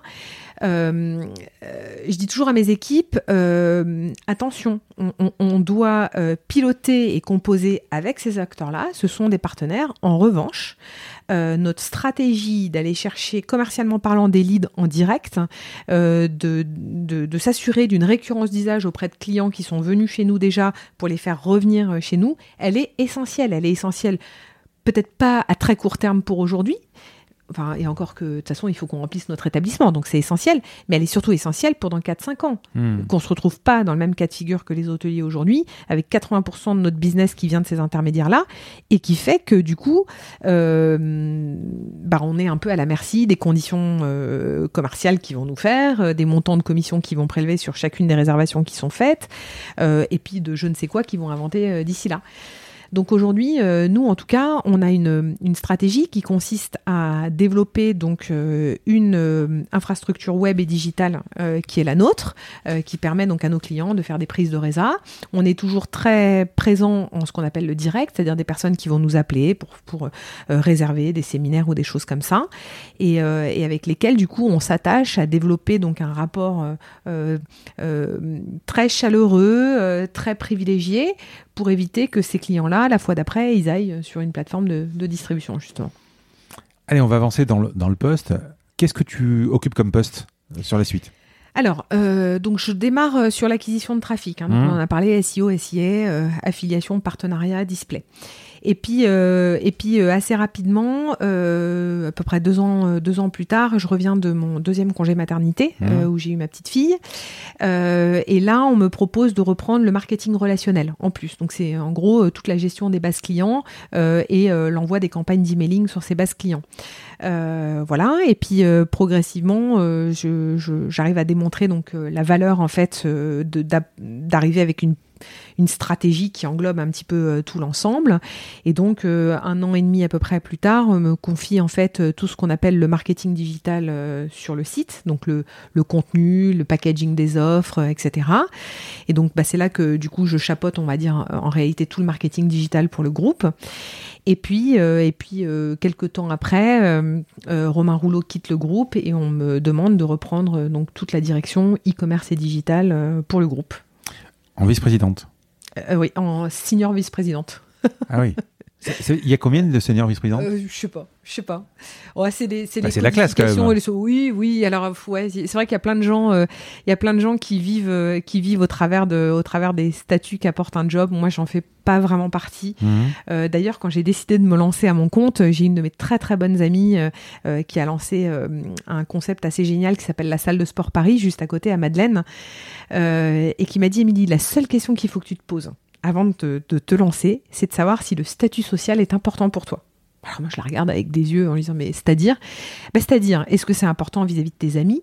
Euh, Et est-ce que globalement, c'est important pour toi? Parce qu'aujourd'hui, tu es SVP euh, e-commerce et digital chez Accor Hotel.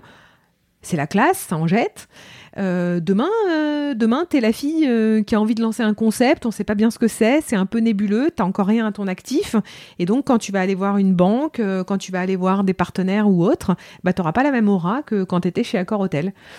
Voilà, donc moi moi, je pilotais chez Accor Hotel les, les plus gros budgets de la maison, hein, qui se comptaient en plusieurs dizaines de millions d'euros. Euh, j'avais une équipe qui faisait à peu près 300 euh, personnes euh, au niveau du siège, et puis j'avais 150 collaborateurs dans les pays qu'on devait animer et guider au travers de la stratégie et de notre ambition. mais je dirais, derrière, je suis toujours Émilie, euh, je suis toujours la même. Mais c'est sympa de bosser, enfin de voyager, d'aller dans des super, enfin je sais pas quoi, c'est Sofitel, euh, Raffles, c'est quoi, c'est euh, c'est sympa d'aller dans les beaux hôtels et tout ça quoi. Ou ça, tu après après tu t'en lasses quoi de toute façon. Non alors moi j'ai toujours dit les déplacements. moi j'adore l'atmosphère piano, bah, bah, oui. oui. Mais tu sais les, les déplacements ça n'a d'exotique que le concept. Quand on est en déplacement euh, pour le boulot, on va faire simple. Hein. D'abord, pendant très très longtemps, avant que je devienne justement SVP, déjà, je me déplaçais en classe économique. Mmh. Quand on doit faire l'aller-retour deux fois par mois avec la Chine ou avec le Brésil ou avec les États-Unis pour 72 heures en classe économique. Euh, tu arrives le matin à 6 heures du matin à l'aéroport de, de Sao, Paulo. Euh, tu es cassé en deux. Euh, les équipes t'attendent pour euh, deux jours de séminaire entier avec des partenaires extérieurs, avec les équipes brésiliennes sur place, etc. dans des salles de réunion qui sont dans les sous-sols d'hôtels, tu sais, les grandes salles de mmh. convention où il n'y a pas la lumière du jour, etc. Ensuite, on enchaîne le soir avec euh, des soirées euh, très sympathiques, hein, mais qui se finissent très très tard, euh, etc. Donc on dort peu et on reprend l'avion à 17h le lendemain pour rentrer à Paris, où on est attendu pour une réunion à 9h au siège. Et puis voilà, donc en fait, euh, euh, en tout cas en ce qui me concerne, euh, dans la mesure où généralement ces déplacements vont aussi avec un niveau de fonction, on a une famille qui attend à la maison, donc on passe pas beaucoup de temps finalement à faire du tourisme dans chacun des pays qu'on va voir. Et donc pour moi ça n'a d'exotique que le concept. C'est plus fatigant. Tu, veux dire que quand tu partais à Sao Paulo, mhm. tu partais de toute façon en classe éco? Euh, avant d'arriver à un certain niveau de fonction. Ouais. Voilà, parce qu'après. tout à fait. Euh, bon, après, euh, après j'ai quand même, au bout du énième aller-retour long courrier, voilà, j'ai dit que je, je faisais plus. je faisais plus et donc. Moi, j'adore cette atmosphère, mais tu vois, quand je monte à Paris, là, je monte à Paris tous les mois. Maintenant, c'est beaucoup plus pratique, c'est beaucoup plus simple. Je, je prends le, room service, je mange dans la chambre parce que je, te retrouver seul au restaurant. Bah, après, il y a eu le Covid, tout ça, donc ça s'est calmé. En fait, j'ai pris cette habitude après le Covid parce que j'ai tellement mangé dans la chambre que du coup, euh, bah, faut que tu, tu, te cales une série télé, tu, euh, tu manges bien, euh, c'est sûr, voilà quoi. Voilà, mais moi j'ai donc moi j'ai beaucoup beaucoup euh, hmm. voyagé, donc après dans des bien meilleures conditions, euh, mais j'en ai j'ai jamais eu réellement l'occasion de combiner avec ça du tourisme. Voilà. Tu as rencontré euh, Gérard Pélisson ou Paul Dubrul Oui, tout à fait. à chaque fois que je vais dans un, dans un... Alors, je sais pas si... oui, il y a les deux photos. Il y a, il y a la plaque avec les deux photos. tu as vécu avec un, avec un grand patron. Mhm. ton père, là, on est vraiment sur aussi des très grands patrons. Euh, l'objet de la combinaison, le podcast s'appelle La combinaison parce que, évidemment, je cherche à comprendre cette combinaison hein, qui a amené la personne à faire cette carrière-là, à devenir ce qu'elle est. Est-ce que, par ton père ou par ces deux personnes, tu sens que quand ils rentrent dans une pièce, il y a quelque chose de différent? Ah, mais complètement. Complètement. Moi, j'ai eu la chance de pouvoir les croiser à plusieurs reprises, hmm. euh, notamment dans le cadre de ma mission au Shadow Comex, et tu as hmm. dit qu'on en parlerait euh, juste après, mais euh, Gérard Pélisson et Paul Dubrul sont deux très très grands hommes. Ils ont 80 ans maintenant. Ouais, immensément respectés hmm. chez Accor Hotel, encore aujourd'hui, vraiment. ils, sont, ils, sont présents dans le cadre de grosses décisions, aux côtés de Sébastien Bazin, ils sont toujours consultés sur certaines choses euh, ouais, quand ils arrivent dans une pièce, euh, ils laissent pas indifférent. Je pense que ce qui, en tout cas, ce qui moi euh, m'a toujours marqué euh, quand quand je pense à quand je pense à eux, quand je les ai vus, c'était d'abord je me suis toujours dit qu'ils avaient fait fonctionner un binôme de manière complètement extraordinaire.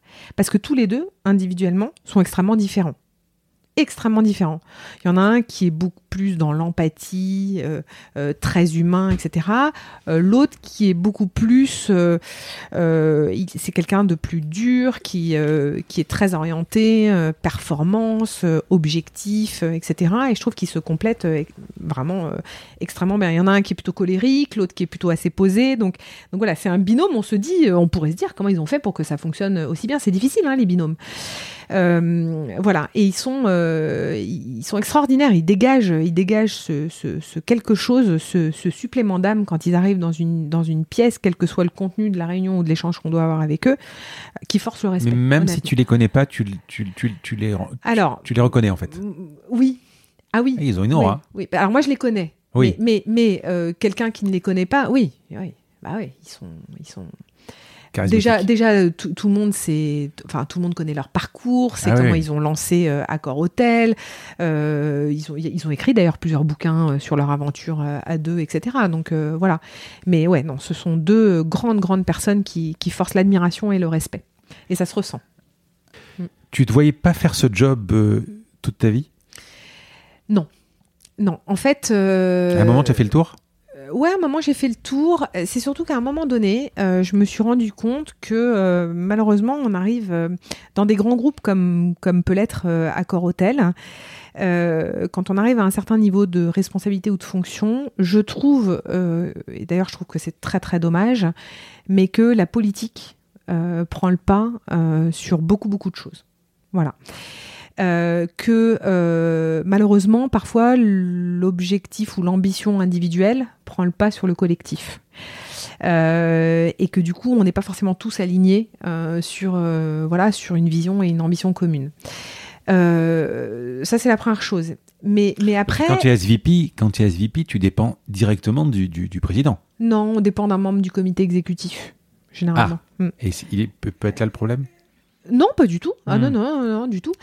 Euh, donc moi, mais, mais après, moi, je suis partie, euh, pas parce que je me voyais pas euh, continuer à évoluer dans un grand groupe, pas nécessairement, mais c'est plutôt, alors et là, je vais parler deux minutes du Shadow Comex, puisque donc j'ai dirigé, en fait, j'ai eu la chance, hmm. l'immense chance de diriger le Shadow Comité Exécutif, donc missionné par Sébastien Bazin si tu peux juste profiter pour expliquer ce que c'est un Shadow Comex, parce que c'est pas forcément quelque chose qu'on connaît. Ah bah, c'est une initiative, c'est une initiative, je me souviens à l'époque, complètement innovante euh, euh, et j'ai trouvé que l'approche était géniale. Alors Sébastien Bazin s'est inspiré de Winston Churchill, qui mhm. avait, lui, à son époque, euh, créé un shadow cabinet, à l'époque où il était Premier ministre en Angleterre. Et ce shadow cabinet avait pour vocation, en fait, d'apporter un regard et un prisme de vue différent et complémentaire à celui de son cabinet pour alimenter et nourrir euh, de ce prisme de vue différent euh, les décisions que Winston Churchill allait prendre. Donc Sébastien Bazin, lui, il est parti d'un constat euh, hyper simple qui a été de dire que aujourd'hui, tous les groupes qui disruptaient leur industrie, et ben en fait, ils venaient de, ils étaient montés, ils avaient été lancés et ils étaient dirigés par des jeunes de moins de 35 ans. Voilà, qui arrivait, qui n'avait pas forcément le background d'une grosse entreprise comme Accor Hotel, euh, qui arrivait avec des idées neuves, qui n'avait pas de problème à bousculer les codes justement et à, lancer sur le marché quelque, quelque chose qui était complètement différent et potentiellement à faire du mal à des grands groupes qui étaient installés depuis très longtemps. Et il s'est dit euh, que lui, son comité exécutif, euh, il était évidemment très solide, très senior, etc. Euh, mais il était composé de personnes qui avaient globalement plus de 45 ou 50 ans. Ce qui n'est pas un mal hein, du tout. Mais en tout cas, il s'est dit, pourquoi ne pas enrichir du coup nos décisions, notre vision, avec la vision de celles de jeunes qui vont faire bah, l'avenir du marché, en l'occurrence du tourisme, demain.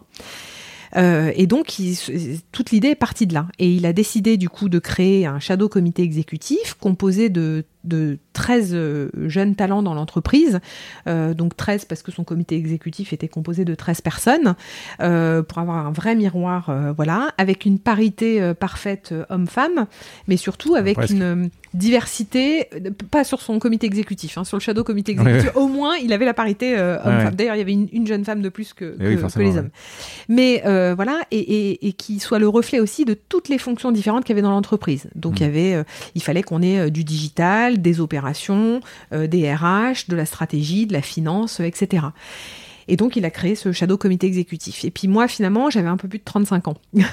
j'avais un peu, j'en avais 37. Mais bon, j'avais eu plusieurs bébés et tout, donc il s'est dit que c'était des, mois durant lesquels j'avais pas travaillé, que donc ça me faisait rentrer dans les 35 ans. Et donc j'ai dirigé, euh, j'ai dirigé ça à sa demande pendant deux ans.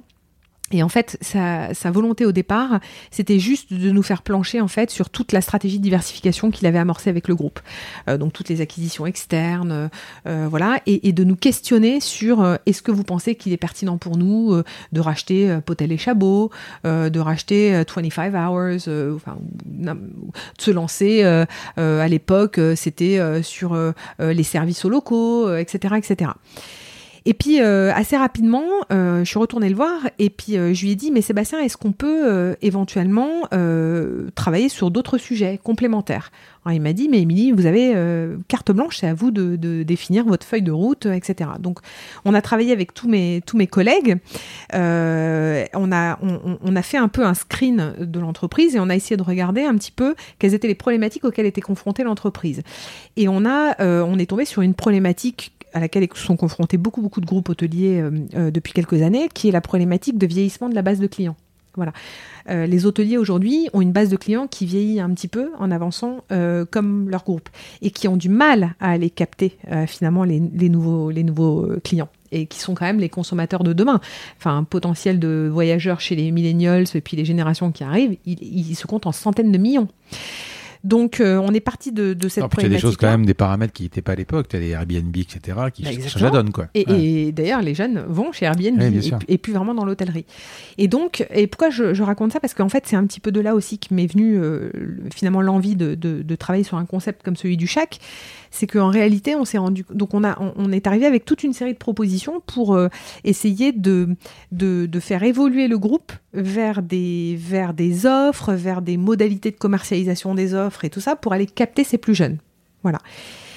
On est arrivé avec plein d'idées. Euh, que Sébastien Bazin a adoré, on les a présentés au conseil d'administration, enfin on est allé très très loin, et puis assez rapidement, j'ai vu qu'on aurait beaucoup beaucoup de difficultés à déployer ces idées parce que on est toujours dans cette problématique d'intérêts un peu divergents dans les dans les grands. Mais quelle groupes. différence entre le nom Shadow Comex et le R&D Alors on a travaillé beaucoup avec le R&D. On a travaillé oui, mais beaucoup. Euh, alors avec... le, le, le Shadow Comex c'est le R de R&D euh, oui, mais c'est, enfin, c'est un peu, c'est un peu différent encore parce que le R&D, il fait partie d'un organigramme, d'une organisation et, et, donc de rattachement hiérarchique à une donc certaine toi, en fait, groupe. dans le Shadow Comex, tu vas envisager par exemple de racheter une chaîne d'hôtels. Ouais. Tu vas monter tout le projet et ensuite il y a rien qui va se passer puisque c'est Shadow. En fait, c'est Ouais. euh, juste euh, fictif. Ouais. Et ensuite tu le présentes. Et soit il l'exécute, soit ça reste dans un C'est tiroir. ça. Mais en fait, c'est exactement ça. Hmm. Euh, idéalement, il, il, il faudrait, parce qu'en fait, l'intérêt du Shadow Comex, c'est qu'il n'a aucune ramification hiérarchique. L'intérêt et la difficulté d'ailleurs. L'intérêt- Mais il n'y a aucune ramification hiérar- hiérarchique. On est rattaché, entre guillemets, directement au, au président de, de l'organisation. Ce qui permet de, d'ouvrir euh, un certain nombre de portes, de faciliter des décisions, d'éviter justement toutes ces problématiques de, euh, de, de- d'aller convaincre euh, personne après personne dans les organisations pour déployer des choses, d'arbitrage budgétaire, etc. Ça permet vraiment de faciliter la mise sur le marché de, de nouvelles offres. Mais malgré tout, euh, malgré tout, je, je, je pense qu'il a manqué peut-être encore un, un petit quelque chose derrière euh, pour s'assurer que, du coup, le make it happen, le, fait de vraiment pouvoir déployer une idée, puisse réellement se faire. Et à mon avis, il manque cette petite, euh, cette petite euh, branche supplémentaire. Nous, on arrive, on a plein d'idées, on les modélise, on les, on les, on les projette économiquement, businessment parlant, etc. Après, pour pouvoir les déployer, il faudrait limite qu'il y ait une, toute ou partie de ce shadow comité exécutif ou, ou d'autres personnes pour prendre en main cette idée, que soit continue à être rattaché au président et euh, qu'on puisse les déployer. Et donc moi, donc à ce moment-là, bon, je, du coup, je, voilà, j'ai des petits questionnements. Euh, c'est vrai que donc j'ai ce shadow comité exécutif, j'ai des grosses responsabilités à côté. Je continue de voyager beaucoup, je travaille comme une dingue. Euh, chez Accor Hotel, euh, comme on est un on était un groupe mondial, les semaines, week-end compris, sont, sont prises puisque vous avez, vous avez les personnes qui travaillent dans le Middle East qui ont le week-end le vendredi et le samedi, donc le dimanche le, le téléphone continue de, de sonner, les mails continuent de tomber, etc. C'est un peu quasiment euh, euh, 24 heures non-stop puisqu'on commence ses journées avec l'Australie, on les finit avec le Brésil euh, relativement tard ou avec les États-Unis. Donc, euh, donc voilà, donc moi je me suis dit, euh, j'ai du mal, on a du mal à, lancer des nouveautés et à faire évoluer le groupe et à, et à apporter des nouvelles lignes euh, de développement pour le groupe. Je travaille comme une dingue, j'arrête pas de voyager et tout. Pourquoi est-ce que je me lancerais pas à mon compte pour lancer quelque chose? Voilà. Ton mari fait quoi? Mon mari il travaille à la direction de l'innovation dans le groupe La Poste. D'accord. Donc lui, c'est lui, il n'y a pas de voyage. Il n'a pas de voyage. Ce qui m'a pas mal aidé quand même pendant toutes ces années. On va parler du chac. Ouais. Donc avant tout, on va quand même planter le décor. Mm. 1500 mètres carrés en plein Paris. Ouais. Un endroit, on l'a dit au tout début du podcast, magnifique, qui abritait donc les éditions, euh, l'imprimerie La maison d'édition Calman Lévy. Calman Lévy, Ouais. Balzac, Proust, Victor Baudelaire. Hugo, Baudelaire. Ouais. Euh, ça veut dire que Hugo, Baudelaire, Proust ont marché là où j'ai marché? Ouais. Ah, C'est rigolo. Ouais, c'est assez dingue. Hein. C'est Ouais. assez dingue. Ouais.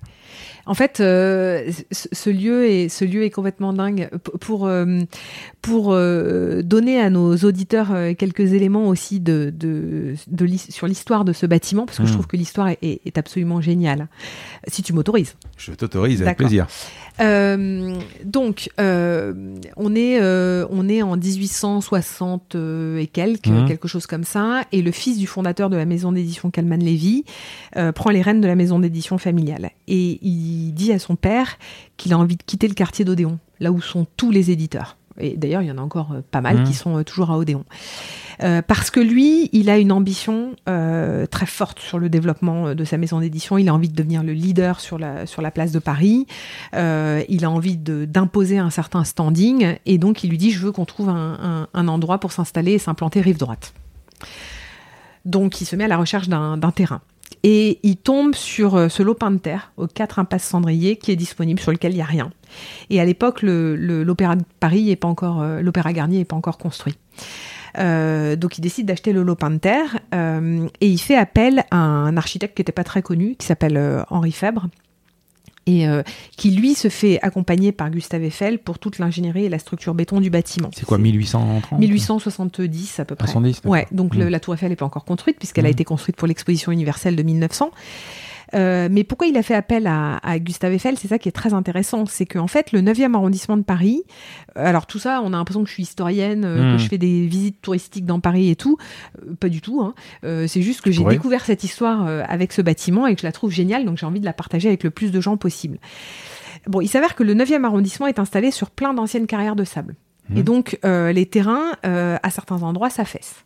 Ce qui d'ailleurs s'est passé pendant la construction de l'Opéra Garnier. C'est-à-dire qu'ils ont commencé à construire l'Opéra Garnier et il y avait certains, euh, euh, comment dirais-je, murs de l'édifice qui commençaient à s'affaisser. Ils ont été obligés d'arrêter d'ailleurs la construction pendant quelques temps pour trouver des solutions pour faire en sorte que le bâtiment ne s'affaisse pas. Et ils ont fait un, ils ont, ils ont fait appel à plusieurs ingénieurs et il y a un ingénieur qui a dit, mais en fait, je, moi je propose la solution suivante. On va créer un lac artificiel. Je ne sais pas si tu savais ça, sous l'Opéra Garnier, Non. dans une cuve. Euh, on va le remplir d'eau et comme ça, l'Opéra Garnier ne s'affaissera plus. Donc l'opéra aujourd'hui est installé sur un lac artificiel qui est dans une cuve. Pourquoi il y a un lac? Et ben parce que comme ça, ça permet de maintenir l'édifice tout au même niveau. Il n'y avait plus rien qui s'affaisse. Ah oui. Ouais, Ah, c'est assez incroyable comme truc. Et comment il est lac- alimenté en eau En eau? Alors ça, je sais pas. Ouais. Mais il y a toujours de l'eau Enfin. dedans. Et ce lac est utilisé euh, parfois, j'ai appris, par des pompiers de Paris ou des membres Ah du oui. GIGN ou des commandos ou autres pour pouvoir faire des exercices d'entraînement en conditions difficiles parce que c'est pas du tout allumé. Je sais pas ce qu'il doit y avoir comme euh, flore là-dedans, comme, comme faune pardon euh, là-dedans. euh, il doit y avoir des, des espèces Ah, qui Tu ont as dû trouvé, tu as développer trouvé le sur internet de toute façon des photos. Voilà, j'imagine. Ouais. Euh, et donc l'opéra est, est installé sur ce lac artificiel. Et donc nous, euh, on n'a pas de lac artificiel en dessous, de, en dessous du, du chac. Euh, par contre, Gustave Eiffel, lui, a eu une approche différente pour ce bâtiment. Il a quadrillé en réalité tout le terrain du, du- là, où, là où a été érigé l'hôtel particulier, avec les fameuses IPN Eiffel qui ont fait sa renommée. Donc il y en a à peu près tous les mètres 50. Et ce qui permet donc euh, à l'établissement de rester euh, bien, euh, bien solidement ancré sur le sol. Donc, euh, et on retrouve du coup les vestiges de ces, de ces IPN un petit peu partout dans le bâtiment, les, les poteaux aussi, euh, qui font tout, on va dire, euh, tout le style de Gustave Eiffel. Euh, il a donc créé, il a, demandé à l'architecte Henri Fabre de, monter ce bâtiment, d'en faire un hôtel particulier, qui soit quand même avec un standing euh, pour en imposer quand même euh, pas mal. Et surtout, il a dit qu'il voulait avoir la possibilité dans ce bâtiment de pouvoir accueillir du public. Ce qui à l'époque était assez innovant aussi, parce qu'une maison d'édition, une imprimerie était une imprimerie, une entreprise était une entreprise. Il n'y avait pas encore tous les grands magasins, le bon marché et autres. Et donc, il a demandé du coup à, à, ce que soient érigées des grandes bibliothèques qui sont que tu as vues au rez-de-chaussée en arrivant, qui sont hyper imposante, hyper massive. Ah, quand tu as repris, tu, avais les, il y avait les bibliothèques qui datent de 1870 du coup, ah euh, dans lesquelles ils avaient installé toutes les collections d'ouvrages de l'époque et donc un client pouvait euh, franchir les pas de la porte, venir euh, lire un bouquin et repartir en l'achetant. Et c'était donc, euh, et donc euh, dans tous les autres étages, il y avait les métiers de l'édition, il y avait les rotatives et les imprimantes au sous-sol euh, qui étaient installées. Et donc en fait tout le matériel, je ne sais pas si tu as vu aussi en arrivant, mais il y a un ancien petit rail de, comme un rail de chemin de fer au rez-de-chaussée, ce qui permettait en fait d'aller chercher avec un petit chariot tout le matériel, donc le papier, l'encre, etc., à l'entrée de l'impasse. Et hop, hop, hop, ça circulait dans le bâtiment jusqu'à euh, juste à côté de là où on se trouve, où il y avait une poulie avec une trémie qui permettait de descendre tout le matériel. Mais avant toi, c'était quoi? Euh, Alors avant moi, c'était un cabinet d'avocats. Euh, en fait, ah Kalman Levy a quitté les lieux en 2003 quand ils ont été rachetés par Hachette Philippe Aki. D'accord. Et ça appartient à qui le Ça appartient à une SCI familiale. Ah oui. Ouais. Alors, est-ce que tu peux nous présenter le CHAC oui. Alors le chac, euh, le, le, chac, bon, tu l'as dit tout à l'heure, c'est une, forme d'oasis urbaine. Moi, j'aime bien nous qualifier, euh, nous qualifier de cette manière-là. En fait, le chac euh, est venu du constat suivant, euh, un constat qu'on a, qu'on a posé euh, par des biais différents, mon père et moi, puisqu'on n'a pas les mêmes vies, on n'a pas les mêmes parcours. Lui est maintenant complètement aux États-Unis. il travaille dans un fonds de venture capital aux côtés de Steve Case, qui est le, ah l'ancien fondateur d'AOL, qui a fait fortune en revendant AOL à Time Warner.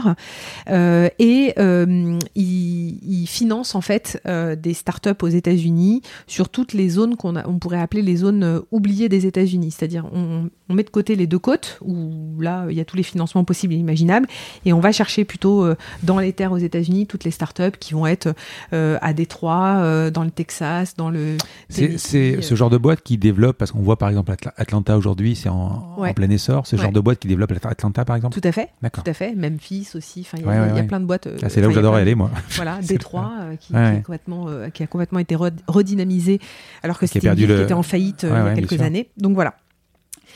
Donc, euh, tous les deux par nos parcours respectifs, euh, on a vu, enfin, on a vu, et d'ailleurs, les tendances se sont complètement accélérées avec, euh, avec le Covid qui même si c'est une épreuve pour nous tous aujourd'hui, bien sûr sur le plan de la santé à titre personnel, mais pour les entreprises sur le plan économique aussi, nous on le voit en tout cas comme une opportunité assez importante et intéressante à saisir pour nous aider à nous développer. Mais euh, on, a fait le constat suivant, euh, qui est qu'aujourd'hui, euh, toutes les nouvelles générations qui sont arrivées sur le marché du travail il y a quelques années, et puis encore plus celles qui vont arriver sur le marché du travail derrière, n'ont plus les mêmes attentes que les générations précédentes. ce sont des hommes et des femmes qui sont à la recherche d'épanouissement dans leur travail, qui ont une frontière qui est plus forcément aussi marquée entre le pro et le perso. Voilà, je travaille pas de 9h à 18h tous les jours, euh, du lundi au vendredi, puis je suis en week-end le week-end. Maintenant, tout est un peu plus flouté. Euh, je travaille un peu depuis n'importe où. Bah d'ailleurs, enfin, c'est pareil pour toi. Hein. Mmh, je travaille depuis n'importe où. Euh, je prends des petites pauses pour moi depuis n'importe depuis n'importe où, depuis n'importe quand je suis plus nomade euh, dans ma manière de vivre. Euh, euh, j'ai envie de parcourir le monde sans avoir forcément d'attache, partout. Donc, donc voilà. Donc on a, on a des personnes qui ont vraiment des attentes complètement différentes. Et, et on s'est rendu compte qu'il n'y avait pas forcément de lieu pour accueillir, on va dire, ces travailleurs de demain qui vont être à la recherche finalement d'expériences au pluriel dans un lieu plus que simplement d'une commodité. Mais euh, on, en a parlé tout à l'heure. Euh, ces clubs qu'on voit, que je connais pas, que j'ai jamais vu, sauf évidemment dans les séries télé, et que tu mhm. peux voir dans, dans, dans, Scandale ou ce genre de choses. Euh, ces clubs new-yorkais avec les, les, fauteuils clubs en cuir, avec les, les, hommes qui, les avocats qui, qui fument le cigare, etc. Je pense que ça existe toujours. Enfin, ça doit exister. Ça t'a inspiré? Alors, Alors euh, par contre, c'est très misogyne. Hein. Ouais, oui, oui et non. Enfin, oui et non. Je, euh, à un moment donné, j'ai effectivement, j'ai regardé ces clubs euh, aux États-Unis. Toi qui as vécu aux États-unis, tu fais oui, il y en a. House, euh, Oui, oui, euh, où il faut a- être parrainé, où il faut être. The Wing, euh, etc. Enfin, d'ailleurs, The Wing. Bah, je pense qu'il y en a à Paris, sûrement, non Euh, Il y a un Soho House qui va ouvrir à Paris dans pas longtemps. Ouais. Euh, c'est intéressant parce que euh, parce que c'est des espaces qui sont magnifiquement aménagés, qui font rêver parce que tout est beau, tout est tout est bien conçu, etc. Après, euh, je trouve avec une limite qui est le côté très élitiste. Voilà. Oui. Je, je, je fais partie de la communauté ou pas. Et moi, c'est le côté qui me dérange. Et je pense d'ailleurs que c'est aussi le côté qui dérange aussi beaucoup de Français. Il n'y a, pas beaucoup de clubs hein, de ce type-là en France. Il y en a un peu, mais soit c'est des vieilles institutions qui sont là depuis des années, qui qui qui qui n'ont pas forcément fait évoluer d'ailleurs leur offre euh, avec euh, avec euh, leurs clients, mais mais sinon il y en a que très peu. Aujourd'hui, on prend des gens de nos âges qui fait partie d'un club de ce type-là. Personne. Mhm. Donc moi je moi je voulais pas euh, je voulais pas euh, installer une, une forme de club euh, ici avec le chac. Voilà, c'était pas ma philosophie. Moi ma philosophie c'était plutôt de dire je veux créer des espaces de vie qui soient un petit peu en rupture avec ce qu'on a l'habitude de voir euh, ailleurs. De par la pluralité euh, des services, des activités, de l'animation et de la programmation qu'on va pouvoir proposer, euh, bah, pour donner envie à nos clients de venir y faire beaucoup beaucoup de choses différentes et potentiellement de plus forcément avoir envie d'en partir. Mais comment tu as eu l'idée? Parce que Non, en fait, chez Accor, euh, non, quand je suis partie d'Accor, j'avais pas l'idée précise de ce que je voulais monter. donc tu as négocié un plan. Enfin, J'ai- décidé de partir. Ah, j'ai voilà. Donc, mais donc j'avais pas j'avais pas cette idée-là. D'ailleurs, je ça faisait depuis quelque temps que j'avais envie d'entreprendre quelque chose, Hum, euh, sans savoir exactement quoi. hum. Et en fait, euh, j'espérais avoir la bonne idée un jour de, de voilà d'un business à monter, de pouvoir commencer à enclencher le business en étant encore dans ma boîte, etc. Et de pouvoir quitter ma boîte le jour où mon business euh, aurait le, le, le, le bon niveau de croissance et de développement euh, que j'en attendais. Ça, c'est un peu utopique. Hein, ça se passe comme ça que dans les films, hein, Mhm. je pense. Euh, ou alors, euh, il y a des gens qui ont la super idée un jour en se réveillant un matin. euh, voilà. Moi, moi, ça m'est pas arrivé. Donc moi, à un moment donné, c'était le serpent qui se mordait la queue. C'est-à-dire, je savais que je voulais entreprendre, mais je savais pas quoi. J'attendais la bonne idée. Et comme je disais tout à l'heure, comme j'étais à un moment un petit peu charnière où je me disais, ben, est-ce que j'ai envie de continuer dans un grand groupe ou est-ce que je pense que je peux peut-être faire quelque chose euh, à côté, euh, ben, j'ai décidé de prendre l'option B et de prendre euh, la voie B. Donc j'ai quitté le groupe sans forcément avoir l'idée précise de ce que j'allais développer derrière. Donc, ce qui signifie que le chac, c'était une alternative Ouais. ou une idée parmi peut-être d'autres. Parmi, parmi plusieurs, Une exactement. autre, par exemple Euh, non, je, je les garde peut-être pour après. Je suis un petit peu secrète sur ces choses-là. Mais effectivement, c'était une idée parmi d'autres. Euh, D'ailleurs, euh, donc quand on, donc j'ai passé beaucoup de temps à formaliser le concept, à le rendre attractif et compréhensible bah, par une première cible très importante pour nous, qui étaient les investisseurs, des banques, etc. Donc j'y ai passé, j'y ai passé six mois à peu près. Ensuite, j'ai modélisé économiquement euh, l'ensemble des choses. Et puis ensuite, euh, j'ai commencé à visiter des espaces pour pouvoir implanter C'était quand la, la, la- la- la première C'est- pierre de. Euh, C'était en 2018. D'accord. Et il a ouvert en 2018. 2020. hein. Et il a ouvert le. Enfin, il aurait dû ouvrir le 16 mars 2020. Ouais, le, en- le 17. c'est- Le 17, on était tous enfermés à la maison. D'ailleurs, euh, quand Macron euh, parle, est-ce que tu as le oh putain Ouais. Ah oui, voilà. ouais. Ouais. Je me suis pris un TGV en pleine face quand même hein, ce jour-là. sûr, ouais. On, en, on en parlera, mais voilà. Donc euh, du coup, j'ai dé- voilà, j'ai décidé de, de- donc à ce moment-là, pendant les six mois, je travaillais beaucoup sur ce concept-là, mais j'avais aussi quand même mes autres petites idées que j'essayais de développer également. Euh, Voilà, mais c'était quand même toujours ce concept qui se qui se réimposait à moi en quelque sorte. Donc je me suis dit Donc, ouvert à tous, Ouais. pas bobo, non, surtout pas. et euh, qu'est-ce qu'on peut y faire? Alors, on peut y bosser, bien sûr, hein, Mm. euh, avec euh, des bureaux, avec des salles de réunion, avec des salles de créativité, studio télé, studio de podcast, donc plein de, plein de possibilités de, de travail différentes. On peut s'y restaurer. On a un Combien de super places restaurant. assises Euh, Dans le restaurant Ouais, Euh, À peu près une euh, que- que- 90 d'accord. environ. Euh, avec donc un grand restaurant avec une grande pièce centrale et puis des petites salles de réunion autour, enfin qu'on appelle des Et tu, tu loues, tu loues par exemple cette salle à la demi-journée ou euh, à l'heure, à la demi-journée ou à la journée. D'accord. Ouais. Juste pour savoir parce que ça, ça peut m'intéresser. Combien ça coûte une... Quand on est membre, une salle comme ça, Hmm. euh, c'est 25 euros de l'heure. D'accord. Et si on n'est pas membre Et si on n'est pas membre, ça va être 35 euros de l'heure. D'accord. Non, parce que c'est intéressant. Moi, je, ça, m'arrive de chercher des endroits des fois. Bien Bah, sûr, mais il ouais. faut pas hésiter. Mhm. En fait, j'ai beaucoup de clients du coup qui euh, décident de venir travailler chez nous. Alors, ils s'installent dans le dans le salon en Mhm. bas, le grand salon, là où il y a euh, un groupe qui fait pas mal de bruit derrière Mhm. nous. Désolé. Euh, donc, ils s'installent dans le salon en bas. Et puis, euh, s'ils ont des rendez-vous pendant la journée qui sont un peu confidentiels et tout, ils louent une salle de réunion euh, pendant une heure dans la journée. Voilà. Et puis, ils peuvent déjeuner chez nous, euh, prendre un apéro le soir, etc. Donc, on peut y venir se restaurer. Euh, bien sûr, c'est euh, c'est du bon, du frais, euh, euh, du local, euh, du cuisiné maison, avec un menu qui change tous les mois euh, au rythme des saisons. Euh, c'est beaucoup de produits qu'on a sélectionnés au niveau des boissons euh, auprès de, de petits fabricants ou producteurs euh, qui sont pas forcément euh, tous connus euh, sur le domaine du marché. On voulait avoir quelque chose qui, qui soit un peu différent de ce qu'on a l'habitude de voir partout. Donc bien sûr, on peut boire un coca si on a envie, mais d'ailleurs, ce qui est intéressant, c'est qu'on en vend quasiment pas du coca. On vend plutôt du kombucha, on vend plutôt du chorle dans les softs, un cidre, un cidre artisanal produit par une maison qui est absolument magnifique. On peut y venir aussi pour passer des, des, des moments un peu sympas pour soi. On a, on a beaucoup d'activités autour Il y a du une salle de bien-être. sport? Ouais, il y a une salle de sport. Alors moi, j'appelle plutôt une salle de wellness. En fait, c'est une salle dans laquelle, euh, euh, d'ailleurs, je te la ferai, je te, je te la montrerai. Hmm. il n'y a pas de machine de sport euh, du tout. C'est une salle qui est complètement vide, mais dans laquelle il y a une, en fait une structure en acier qui fait tout le tour de la salle et qui nous permet de mettre en, du matériel suspendu. Donc, on va pouvoir y installer des hamacs pour faire de la méditation flottante, du yoga aérien sur des hamacs, euh, des siestes aussi si on a envie, de la sophrologie. Euh, on peut y installer des sacs de frappe pour faire des cours de boxe anglaise. Mais, mais euh, tout ça, ton idée de base de, de, de, de créer une oasis urbaine, on a l'impression que c'est des briques en fait. Que tu as rajouté des briques. Alors, Parce que tu as subi, alors subi, c'est ouais. pas le bon terme, tu as subi le nombre de mètres carrés. Tu cherchais 1500 mètres carrés ou tu te dis, bon, allez, je, je- je cherche entre 500 et 1000, j'ai trouvé 1500, donc il va falloir que je les. non, je- pas du tout. Euh, au contraire, nous, on cherchait plutôt 2000 mètres carrés. Puis à un moment donné, euh, je te passe le parcours de recherche où j'ai dû visiter une centaine de biens euh, immobiliers différents sur Paris, proche couronne. J'ai dû faire à peu près 3500 km avec mon petit vélo rouge électrique. Heureusement d'ailleurs que j'étais Ouais. en vélo parce que sinon j'aurais, j'aurais, je serais morte pendant, ce- pendant ces recherches.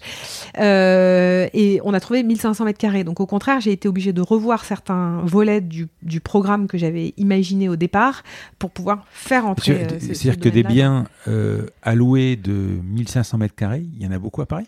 Il y en a pas beaucoup. Enfin, il y en a beaucoup, mais il y en Non, a mais je parle pas, du. beaucoup qui- Alors forcément, les 1500 mètres carrés sur un bureau, euh, Ouais. euh, placo et compagnie, euh, tu dois en trouver, mais je parle d'un truc qui a, du, qui a une âme. Ouais, il y a, il y a quelques, Ah oui. il y a des anciennes usines euh, sur proche couronne. euh, Il y a, il y a, non, il y a des biens qui sont assez, euh, assez dingues, des vieux hôtels particuliers Mhm. comme celui qu'on a ici. Après, euh, la difficulté, c'est que les bailleurs, qui sont souvent des bailleurs propriétaires bailleurs institutionnels, donc euh, des, des sociétés d'assurance euh, ou autres, euh, sont dans des logiques purement financières, de transactions financières. Donc eux, quand ils ont en face d'eux un preneur potentiel, ce qui va compter, c'est pas forcément euh, euh, le caractère innovant du concept que- qu'il a envie d'installer. C'est plutôt, euh, on va dire, la traçabilité financière et les garanties qui vont être apportées par le futur preneur qui sont importantes. Donc c'est est-ce que vous avez trois années de bilan positif? Oui, non. Montrez, montrez-nous ces éléments-là et tout. Ils ont besoin d'être rassurés et convaincus là-dessus. Et donc nous, quand on démarre, ben, on n'a pas ces trois années de bilan positif. Donc c'est pour ça que moi, j'ai vu beaucoup de lieux, certains sur lesquels j'ai souhaité me positionner et sur lesquels j'ai pas forcément été retenue parce que j'avais pas ces trois années de bilan positif et j'avais pas les garanties suffisantes malgré euh, l'association avec mon père qui a aussi un, un- un nom et, et une étiquette euh, positive sur le marché. Tu, tu veux dire pour, euh, pour prendre le lieu, pour le loyer? Ouais. Uniquement? On Ouais. parle même pas de déco parce que ce qui coûte, Non. ouais, évidemment, le loyer ça doit coûter une fortune, mais c'est pas la question. Ce qui coûte cher là, c'est quand même la déco. Euh, c'est pas forcément ce qui a coûté le plus cher parce qu'on a été très astucieux en fait sur la déco. Tu vois là, tu es assis sur un, un fauteuil qui est un fauteuil que j'ai chiné au puce. D'accord. Tu vois, Euh, on a on a fait beaucoup, euh, on a fait un énorme travail, euh, mon amie Sandrine architecte et moi-même, bah, sur justement l'aménagement et la sélection des pièces de mobilier pour bah, pour faire en sorte un évidemment de rentrer dans un budget et puis deux de donner une âme au bâtiment. C'était une question que j'allais te poser. Il y a des détails. Euh, tu vois, on, on en a parlé au tout début. Moi, j'ai un resto ambiance musicale. Moi, j'ai fait une déco new-yorkaise euh, sur sur. euh, J'aime bien. ah, j'ai. Enfin, moi, c'est avec. Alors, je parle pas de de pièces trouver euh, un truc. J'ai fait, j'ai ramené des États-Unis une cabine téléphonique, un vrai feu rouge, un vrai walk don't walk, enfin des, des, Ouais. des pièces vraiment qui, Ouais. ont, qui ont existé, qui ont, qui ont une âme, qui ont quelque chose, quoi, tu vois. Et quand je voulais, par exemple, je sais pas moi, une, une petite rue à l'air de pompier, euh, une petite maison comme ça que j'ai payé 1500 euros, à un moment, tu te dis pour l'avoir, euh, ça fait euh, 30 cm de hauteur, tu vois, c'est 1500 euros, quoi. Ouais. Et la question que je voulais te poser, c'est de se dire, si par exemple tu vois qu'il y a une super lampe qui vaut 1500, il t'en faut 10, le prix, Non. tu Alors, pas je, je- je- je vais me, je vais me raisonner et je vais me dire que je vais pas prendre la lampe qui coûte 1500 euros. Je crois Hmm. que c'est ça aussi euh, euh, tout l'enjeu. Chose que si c'était créé, on en a parlé tout à l'heure, si c'était Ouais. créé par Accor ou par euh, Club Med, Ouais. ça serait pas un problème. Peut-être. Peut-être, Ouais. mais en l'occurrence, euh, nous, c'était créé par nous. Ouais. C'était créé par nous avec un budget, euh, euh, contrairement à ce que peuvent croire beaucoup de personnes en arrivant, de se dire on est dans un lieu qui est tellement emblématique, tellement historiquement chargé et magnifique que forcément on y a mis des millions d'euros pour pouvoir l'aménager. J'avais l'impression, ouais. Mais pas du tout. D'accord. Pas du tout parce que pas du tout parce que après euh, des lampes il y, a- il y a des lampes à 1500 euros comme tu disais ou des objets euh, vintage de collection à 1500 euros et puis il y en a d'autres des alternatives euh, comme ce meuble dans le petit studio de podcast dans lequel on est qui est un, un ancien meuble avec une radio intégrée des années 60 Mmh. qui m'a coûté 75 euros. Ouais. Donc il faut trouver les pièces aux bons endroits, savoir saisir les opportunités quand elles se présentent euh, euh, et, et Donc c'est- euh, un an ou un an et demi de d'Emmaüs, de, de puces, de ouais et puis aussi de choses de un petit- Lille, ouais. Ouais, et puis de choses un petit peu, un petit peu, oui, puis de, de caves qu'on a visitées chez Ouais. des particuliers parce qu'on a trouvé des choses sur le bon, coin, euh, etc. Donc ça, c'est voilà, c'est comme ça qu'on a Par réussi à tenir notre euh, budget. Sandrine, donc l'architecte, enfin, vous avez eu ce duo, j'imagine. Mais toi, alors moi, je n'ai pas cette faculté. Toi, tu arrives à visualiser euh, un lieu dans ta tête avant de le faire? Ah complètement. Ah oui, mais moi, je sais pas Alors ça. en fait, c'est c'est marrant hein, parce que donc quand euh, quand on a trouvé ce lieu, euh, quand quand je l'ai visité pour la première fois, c'était un moment où euh, ça faisait trois mois qu'on cherchait. Trois mois, c'est long et pas long en même temps hein, dans le domaine de l'immobilier. Ça faisait trois mois qu'on cherchait et mon père commençait à me mettre la pression en me disant, tu sais, Émilie, si on n'a pas trouvé d'ici quelques semaines, là, il va falloir qu'on bifurque et, et qu'on change notre fusil d'épaule. On va pas pouvoir euh, continuer à chercher comme ça pendant très longtemps. Donc je commençais à ce moment-là, moi, on est en février euh, 2019, je commençais à me dire que peut-être c'était peut-être pas le, peut-être que ce projet était trop ambitieux pour nous. Voilà, peut-être qu'on n'y arriverait pas. Et euh, donc on commence à s'activer sur euh, les deux autres idées qu'on avait en tête à ce moment-là, et je suis appelée par un des agents immobiliers avec qui j'avais sympathisé, parce que je me suis créé un réseau d'agents immobiliers pour m'aider hein, dans le domaine de la recherche de biens immobiliers tertiaires. Et il m'appelle et il me dit Émilie, j'ai un bien pour toi, je n'ai pas sondé les propriétaires, mais là comme ça, euh, j'ai l'impression que ça pourrait carrément coller pour le chac. Euh, Est-ce que tu veux venir le visiter? Il m'envoie le dossier, le pré-dossier, je vois les photos. Je lui dis Vi- Victor, je suis là-bas dans 15 minutes. Je fonce. J'arrive ici, j'ouvre les portes. Pour moi, c'était une évidence. C'était le chac. Et, euh, et voilà, et je me suis battue pour avoir ce lieu. Enfin, on a, on a réussi. On est tombé euh, face à des propriétaires, je disais tout à l'heure, c'est une SCI familiale, qui ont été formidables. Ils nous ont, ils nous ont passé sur le grill avec mon père pendant deux heures pour voir qui ils avaient en face d'eux, aussi bien professionnellement au niveau du concept que humainement. Et il y a eu un, voilà, un coup de cœur mutuel, un respect mutuel qui s'est installé et on a réussi à faire affaire avec eux et, et à installer euh, le chac dans ce lieu. Mais euh, si, si tu veux, quand je suis arrivée dans cet espace et qu'il n'y avait rien, enfin toutes les pièces étaient blanches, euh, il y avait rien dans les bibliothèques en bas, il n'y avait pas le bar, il y a- il y, avait strictement rien. Euh, En fait, les choses euh, se sont installées dans ma tête de manière hyper rapide. Je savais que j'allais installer un studio de podcast dans la salle dans laquelle on est ici. Je Mais- savais comment je voulais ouais. le faire. J'avais envie d'installer un Creative Lab euh, dans la salle qui est juste à côté euh, de, nous euh, derrière. Et je savais exactement comment je voulais le faire. Je savais que je voulais installer un bar éphémère juste à côté là. Mais tu t'es inspiré, il y a quelque chose qui existe dans le monde? Pas, il y a pas vraiment, non, il n'y a pas de concept euh, vraiment euh, tel quel euh, copier-coller euh, comme celui-ci. Euh, par contre, il y a plein de concepts, je trouve hyper intéressants qu'il faut regarder dans le monde. Et moi, ce qui m'a beaucoup inspiré, c'est les concepts de lobby d'hôtel aux États-Unis. Voilà. Euh, voilà. D'ailleurs, on pourrait presque se comparer finalement en bas quand on arrive à un lobby d'hôtel euh, un peu euh, lifestyle, hype, tel que ceux qu'on peut avoir aux États-Unis. mais mes deux références aux États-Unis sont le Ace Hotel à New York. Je ne sais pas si tu connais, mais c'est un hôtel. Franchement, les chambres sont quelconques. Hein. Elles sont plutôt très petites. C'est des lits superposés. C'est pas hyper. voilà. en revanche, le lobby d'hôtel, vous arrivez là-bas, là-bas, il est plein du matin au soir. Mais il n'est pas plein de touristes, il est plein de locaux. D'accord. Ce que je trouve hyper intéressant. À Washington, il y, a un hôtel qui s'appelle le Line Hotel, euh, qui est installé dans une ancienne église. Mais c'est absolument incroyable, ça a coupé le souffle. Et pareil, en fait, j'ai pas visité les chambres, par contre, mais le lobby d'hôtel euh, est absolument génialissime. Et il est rempli de personnes qui sont des locaux. Voilà. Et ça, ça a été des sources d'inspiration. Après, on a, moi, j'ai beaucoup voyagé en Amérique latine, en Asie. J'ai vu des concepts qui sont absolument géniaux dans ces deux pays. Euh, euh, des concepts de coffee shop, euh, des concepts de, de, petits magasins marketplace qui combinent plein de marques différentes, un peu sur des logiques éphémères, pop-up que je trouvais pas inintéressantes. Il n'y a pas de boutique là? alors, en ce moment, on n'a pas de boutique.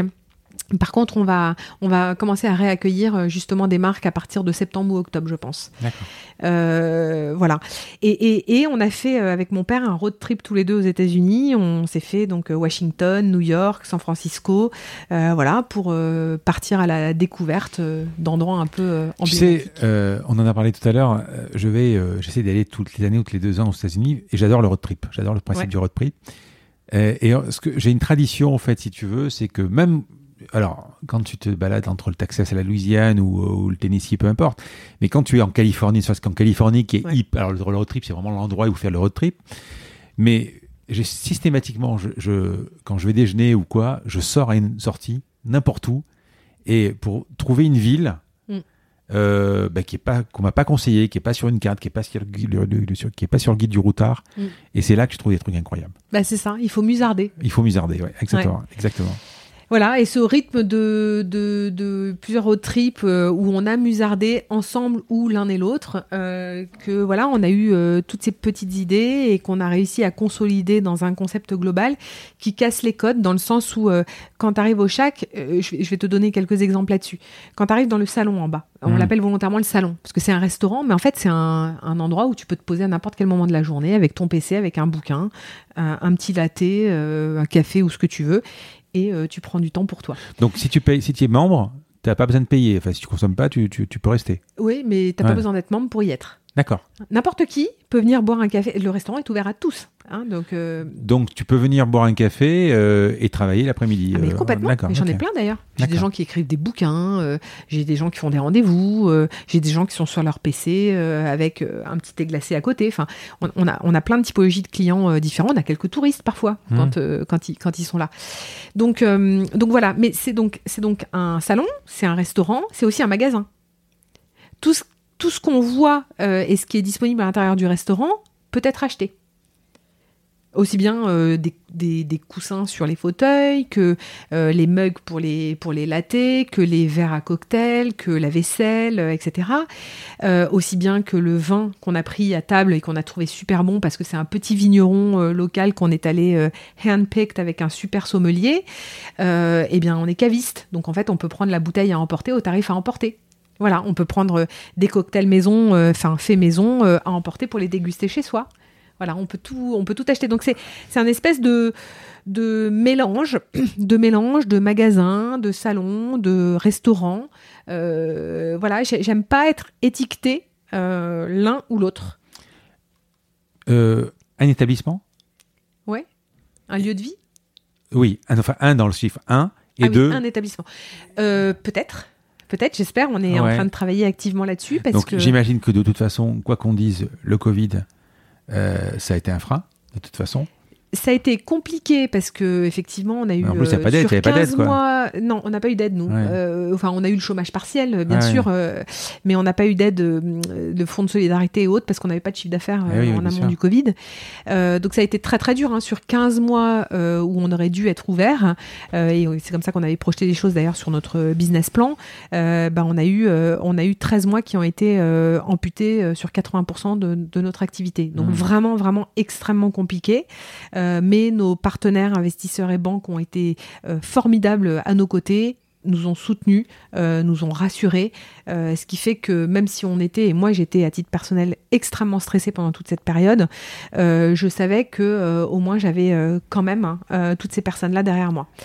Maintenant, il faut le voir aussi comme une opportunité qui est de se dire qu'aujourd'hui, nous sommes tous à la recherche de quelque chose de différent, de lieux différents, euh, de modalités de travail différentes. On parlait tout à l'heure de, des jeunes générations qui arrivent sur le marché du travail qui ont d'autres attentes en matière de travail. Aujourd'hui, les entreprises qui restent avec des modalités de travail, euh, un siège ultra conservateur avec des postes de travail attitrés euh, pour leurs collaborateurs et tout, je pense que si elles font pas le changement demain vers des espaces de vie plus que des espaces de travail, je, pense que c'est comme les entreprises qui, à 20 ans, n'ont pas adopté le virage du digital.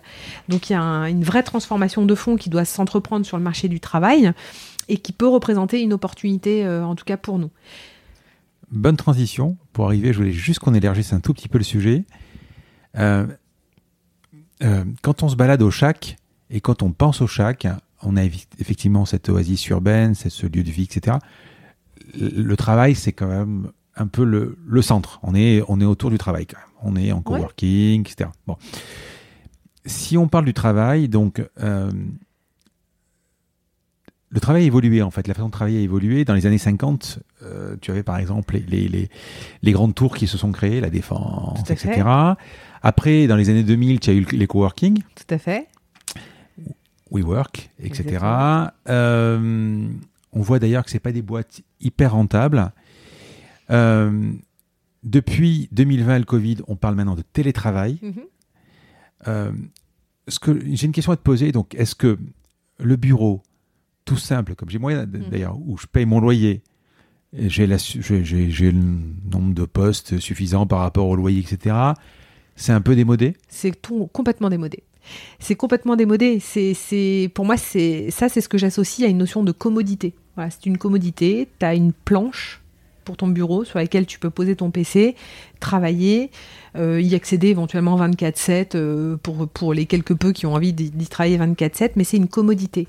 Je pense que ce que vont rechercher euh, les personnes demain, c'est un endroit, c'est des espaces et c'est des lieux où il va y avoir autre chose que cette commodité, où il va y avoir une âme qui va se dégager, où il, va y avoir une dimension communautaire qui va émerger. C'est pour ça que tout à l'heure on parlait beaucoup des aménagements, des investissements, des espaces, des voilà du, mobilier et tout, mais qu'est-ce qui fait l'âme du chac aujourd'hui? Euh, Aujourd'hui, ok, on est dans un lieu qui est magnifique, qui est emblématique, mais ce qui fait l'âme du chac, c'est plusieurs choses. D'abord, un, c'est l'équipe qui fait vivre le chac les hommes et les femmes. Euh, qu'est-ce qui fait que quelqu'un va se sentir bien en venant travailler chez nous tous les jours ou tous les deux jours ou toutes les semaines ou peu importe euh, avec la fréquence, mais qui va revenir régulièrement chez nous? Bah, C'est le fait d'être d'être reconnu, euh, qu'on connaisse ses préférences, qu'on qu'on sache ce qu'elle aime, ce qu'elle n'aime pas, qu'on puisse devancer ses désirs, qu'on puisse l'accueillir avec un grand sourire et, et toujours être euh, à son service. C'est tout ça. Donc c'est ce que j'appelle moi le soft et c'est oui, mais ça, n'importe qui dans la restauration te dirait la même chose. Euh. Ben ouais, mais alors oui. allons dans plein d'endroits différents et constatons ce. Tu vois, la théorie, la théorie et, les faits c'est différent. Oui. Donc moi j'ai hum, passé beaucoup de temps et je, ce point pour moi il est très important parce que les hommes et les femmes qui font vivre un lieu doivent refléter évidemment l'ADN du lieu. Donc chez nous ça va être la convivialité, l'authenticité, la chaleur, le côté vraiment euh, humain très fort, euh, en arrivant avec leurs univers de connaissances, de compétences, etc., mais en ayant ce petit plus que moi je vais rechercher et qu'on va leur donner. On a monté un programme de formation que j'ai moi-même euh, fait à l'image de ce que j'ai envie que mes clients vivent comme expérience chez nous. Et sur lequel on a beaucoup investi hein, à l'échelle de notre petite entreprise. et donc tous nos, tous nos collaborateurs, d'abord un, sont castés plus que recrutés. Euh, avec une notion de personnalité qui va primer sur l'expérience. Ça, c'est vraiment hyper important. Euh, donc ça, c'est le premier point. Puis après, le deuxième point, c'est tout ce qui va faire vivre, contribuer à faire vivre le lieu. Donc c'est la programmation et l'événementiel qu'il va y avoir autour du lieu. Donc là, euh, je ne sais pas si tu as peut-être vu, mais on, a fait pour l'occasion de la réouverture des restaurants, donc depuis mi-mai jusqu'à maintenant, une programmation absolument génialissime tous les soirs au chac. et c'est ce qui contribue à ne pas faire en sorte que le travail soit l'unique raison finalement de venir, Donc on a des showcases de musique live qui ont, eu lieu à peu près toutes les semaines depuis la réouverture. C'est des ateliers de do it yourself pour pouvoir être dans des expériences un peu de slow creation.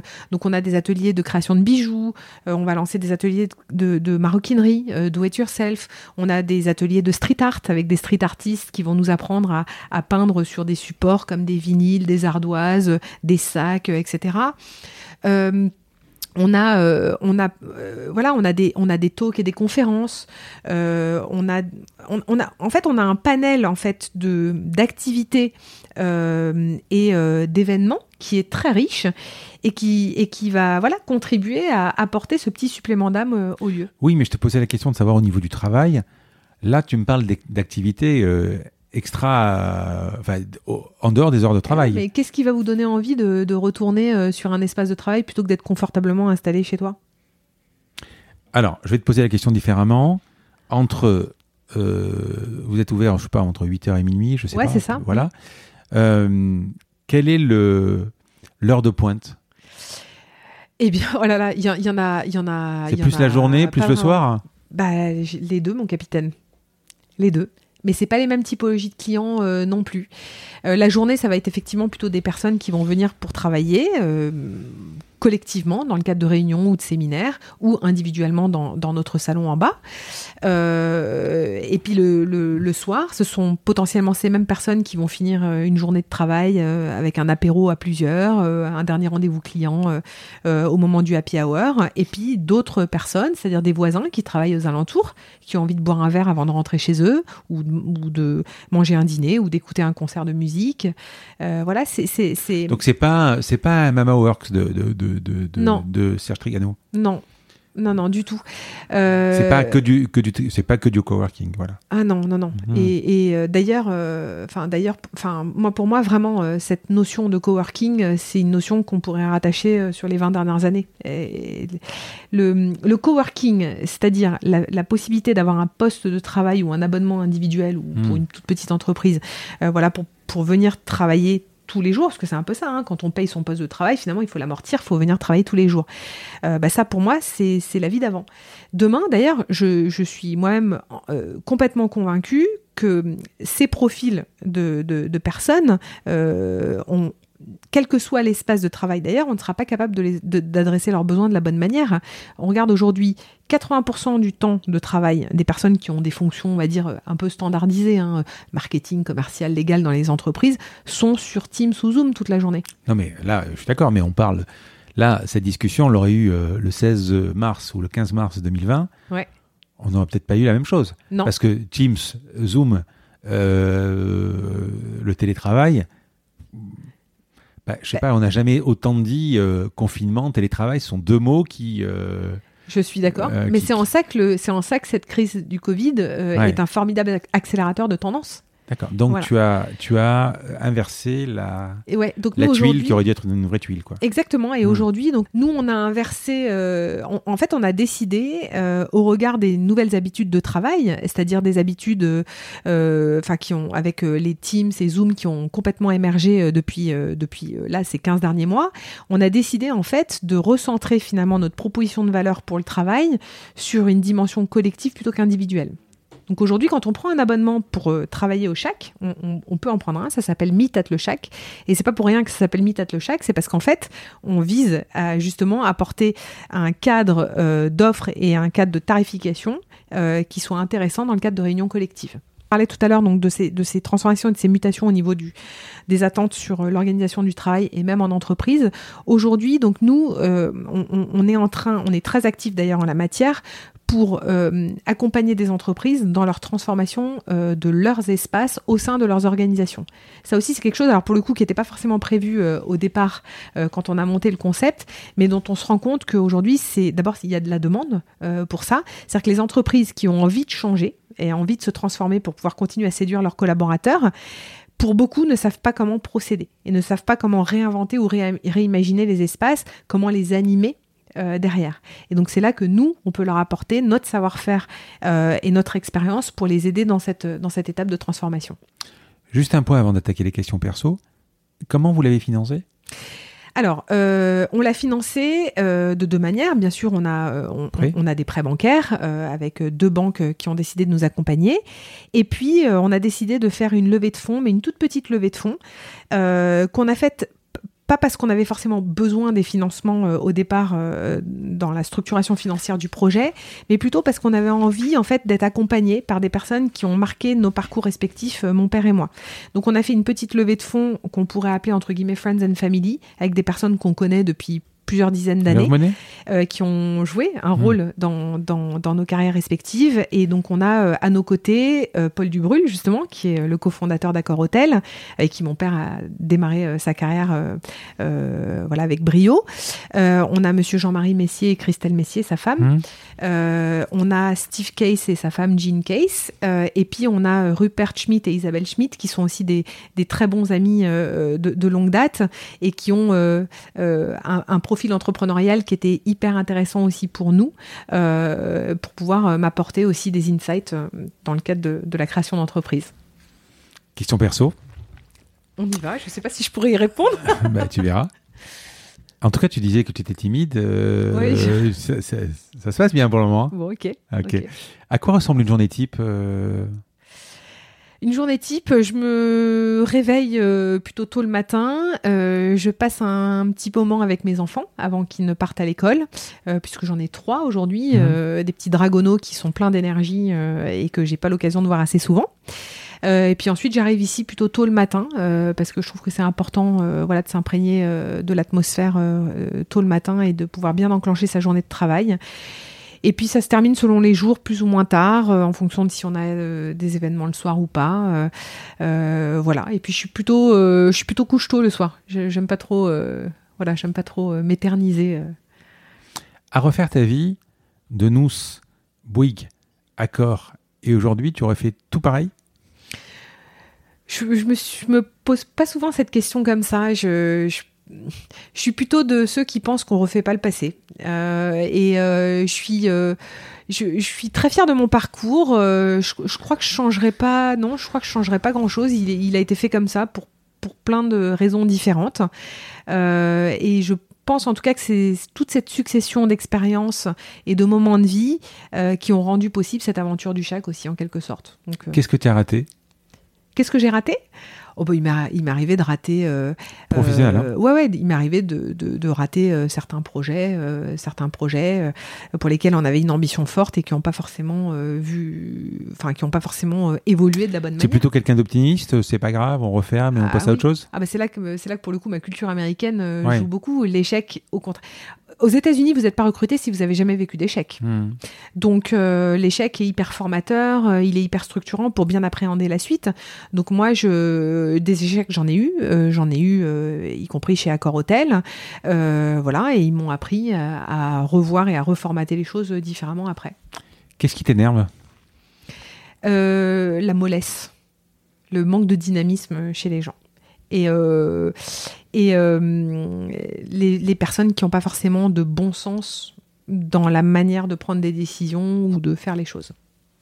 C'est quoi la réussite pour toi? Est-ce que tu penses que tu as réussi? Pff, Non. Enfin, je Alors sais là, pas, là, tu es en train de rec- là, là, c'est difficile parce que là tu es en train de recréer quelque chose et il faut du Ouais. temps quand même. Mais quand tu étais euh, justement SVP, euh, Mm. tu disais, tu t'es dit, j'ai réussi ma, ma vie professionnelle? Non, Euh, pas du tout. Non, pour moi, la réussite, c'est plutôt euh, quelque chose euh, d'intérieur et de personnel plus que d'extérieur. Euh, la réussite pour moi, c'est d'être épanouie dans mon travail, hein, euh, d'être épanouie dans ma vie, euh, d'être heureuse, de ne pas aller au boulot le matin avec la boule au ventre. C'est ça pour moi la réussite. Mm. C'est d'apprécier les gens avec lesquels on bosse, etc. Encore une fois, c'est pas pas ces notions de statut. Moi, elles me parlent pas. Après, ma réussite euh, fondamentale, c'est la famille que j'ai construite, c'est mes enfants euh, qui m'emplissent d'énergie tous les jours et voilà, c'est c'est eux ma réussite, on va dire. Est-ce que tu peux me donner deux, trois euh, photos de ta vie ou des flashs professionnels hein, euh, qui t'ont marqué? Si tu devais mettre ta vie en, euh, sur un pêle-mêle en trois photos Alors en trois photos, euh, la, la première, ce serait sans doute la manière dont j'ai souhaité trouver mon premier job euh, et où j'envoyais mes petites lettres de motivation euh, toute seule. Donc tu comme te vois une écrire les lettres, etc. Je me vois écrire mes lettres avec un stylo plume avec euh, de Ouais. l'encre violette et où je me suis fait engueuler par mon père parce qu'on n'envoyait pas de lettres de motivation avec euh, avec de l'encre violette. Euh, ça, c'était peut-être mon côté un peu rebelle. Donc, euh, ça, c'est une première photo. Elle est importante parce que elle est structurante pour toute la Alors suite que, alors, alors, moi, quand j'écris mes premières lettres de motivation, effectivement, mes parents, euh, ou peut-être même mon prof, mais euh, mes parents m'avaient dit, c'est le, stylo à encre. Ouais, mais j'avais un stylo plume, ouais, tout à fait. Mais c'était de l'encre violette. Voilà. Aujourd'hui, euh, je pense que, euh, je pense que je reçois toutes les lettres au tapé, quoi. Il y a même Ah bah plus oui. de, il y a Ah même non. pas de photos, il y a même pas de motivation, il y a, enfin, il y a même plus Rien de, du tout. Ah, bah, ça a complètement changé. Ouais, Donc, ça, ce serait le premier. ouais. Euh, le deuxième, c'est quand euh, je me suis retrouvée dans une euh, péniche euh, chez nous avec, c'était une réunion de, de tous les commerciaux de la maison, à qui je devais vendre une offre qui avait été développée par mon boss, qui était parti depuis, qui s'appelait le Best of Nous TV, un peu comme le menu Best of, voilà, qui était une offre, euh, on se le dit, hein, euh, totalement à côté de la plaque. euh, pas forcément hyper intéressante, pas forcément hyper attractive. En tout cas, du moins, je ne croyais pas à cette offre et je devais la vendre à ces commerciaux. Et moi, j'avais donc 23 ans. Et je me souviens, mon nouveau patron m'a dit Écoute, Émilie, on te demande pas d'adhérer, euh, machin, de croire, de pas croire ou quoi, quoi que ce soit. Le fait est que tu dois vendre cette offre aux commerciaux. Donc Donc, là, tu mets toute ton énergie et tu, Tu t'es senti dans l'avocat qui doit défendre Voilà. le coupable, quoi. Ouais, c'était dur, c'était Ouais. dur. J'étais, euh, ils étaient tous en face de moi. euh, J'étais sur une petite estrade avec un micro qui était trop, qui m'arrivait au niveau du front, qu'il a fallu que je baisse, etc. Voilà, mais bon, j'ai, je l'ai fait et, je l'ai fait. Et c'est vrai que c'était hyper formateur comme, comme expérience. Après, euh, la troisième photo, euh, ce serait sans doute, euh, euh, donc évidemment chez, chez Accor Hotel. Euh, je, donc je me déplaçais beaucoup au niveau de toutes les équipes que j'avais euh, dans, dans les régions. On, on s'appréciait énormément mutuellement. Et puis, et puis bah, quand, quand je suis partie, quand j'ai pris la décision de partir, mes équipes m'ont m'ont préparé un, une vidéo absolument magnifique retraçant donc les, plus de dix années que j'avais passées euh, à leur côté, en impliquant finalement toutes les équipes de tous les pays. Et je me souviens quand ils m'ont montré euh, cette vidéo, elle était tellement euh, personnelle et personnalisée sur mes goûts musicaux, ce que j'avais fait avec eux, la manière dont j'avais bossé avec eux, mes qualités, mes défauts, etc. Que quand j'ai vu ça, euh, je me suis dit que j'avais réussi quelque chose qui était euh, d'être dans l'univers professionnel comme je suis dans ma vie à moi. C'est-à-dire sincère et, et simple, et il l'avait retranscrit de cette manière-là, ça m'a énormément touchée. Quelle boîte connue tu aurais aimé créer? Pas la tienne, hein Ouais, mais elle n'est pas encore très. Hmm. elle est pas encore. Euh, je trouve que je trouve que hum, Airbnb est une euh, boîte qui est euh, complètement euh, euh, complètement dingue euh, parce qu'elle a complètement euh, réinventé et cassé les codes, dans le domaine euh, dans le domaine euh, du voyage et surtout maintenant aussi des expériences. Euh, c'est une boîte qui continue d'innover euh, même plusieurs années après avoir été lancée, qui se remet sans cesse en question euh, et qui enfin, je veux dire, qui a une, qui a un développement et une croissance qui est juste complètement dingue. Ah oui, oui, surtout. Et que- c'est un domaine que j'adore en plus, donc euh, ouais, j'aurais bien aimé, euh, j'aurais bien aimé euh, avoir cette Tu idée-là. sais pourquoi elle s'appelle Airbnb? Même, enfin, parce que tu voyages d'un BNB, de BNB en BNB, j'imagine. Non. Airbnb, c'est parce que c'est Airbed and Breakfast. ou- Ouais. Donc, euh, je sais plus, euh, je sais plus comment il s'appelle. Enfin, il y a un nom comme ça dans, dans, dans les fondateurs. Ouais. Ils ont créé la boîte. Euh, ils Brian besoin- Chesky. Mm. Voilà, Brian Chesky, Ouais. c'est ça. Et un autre, ils sont deux. Ouais. Et ils ont créé la boîte et en fait, ils louaient une pièce et euh, ils faisaient dormir les gens au tout début sur des airbeds, c'est-à-dire des matelas pneumatiques. Exact, t'as raison. J'avais Ouais, entendu ça. Et, euh, et ils ont trouvé ça cool. En plus, pour faire vendre mieux, de filer le, le petit déjeuner. Ah ouais, non, Voilà. mais c'est. Ah non, mais ils sont. Enfin, moi, j'ai écrit parce que euh, j'ai écrit sur leur histoire. Je connais un peu leur histoire. C'est une histoire dingue. hein. Ah je veux non, dire, pour euh, pour se faire même de l'argent, ils ont créé euh, des, des, des cornflakes avec euh, Obama euh, et, et, et je sais plus qui était à l'époque. Enfin, c'est une histoire Non, dingue. non, mais c'est- une très très belle entreprise, honnêtement. Hmm. c'est bluffant. Les parcours comme ça, c'est bluffant. Et quel personnage connu, entrepreneur ou pas, hein, tu aurais aimé ressembler? Alors moi, il y, a une femme que, que j'adore parce mmh. que parce qu'elle incarne beaucoup de choses qui me parlent. c'est Michelle Obama. Mmh. Voilà, Michelle Obama, c'est une, une une femme qui, euh, avec le parcours qu'elle a. Tu sais que Stéphanie Hospital l'a rencontrée. Je sais bien, je sais bien, je sais bien, quelle chanceuse. Euh, non, mais c'est une femme qui est extraordinaire. Tu as lu son livre Ouais, bien sûr, bien sûr. Euh, donc voilà, donc euh, non mais pour moi la famille Obama, c'est c'est quand même. On parlait du rêve américain tout à l'heure, du, fait que tout est possible. Bah ouais, tout est possible. Et cette femme, elle est restée elle-même euh, alors qu'elle a été first lady.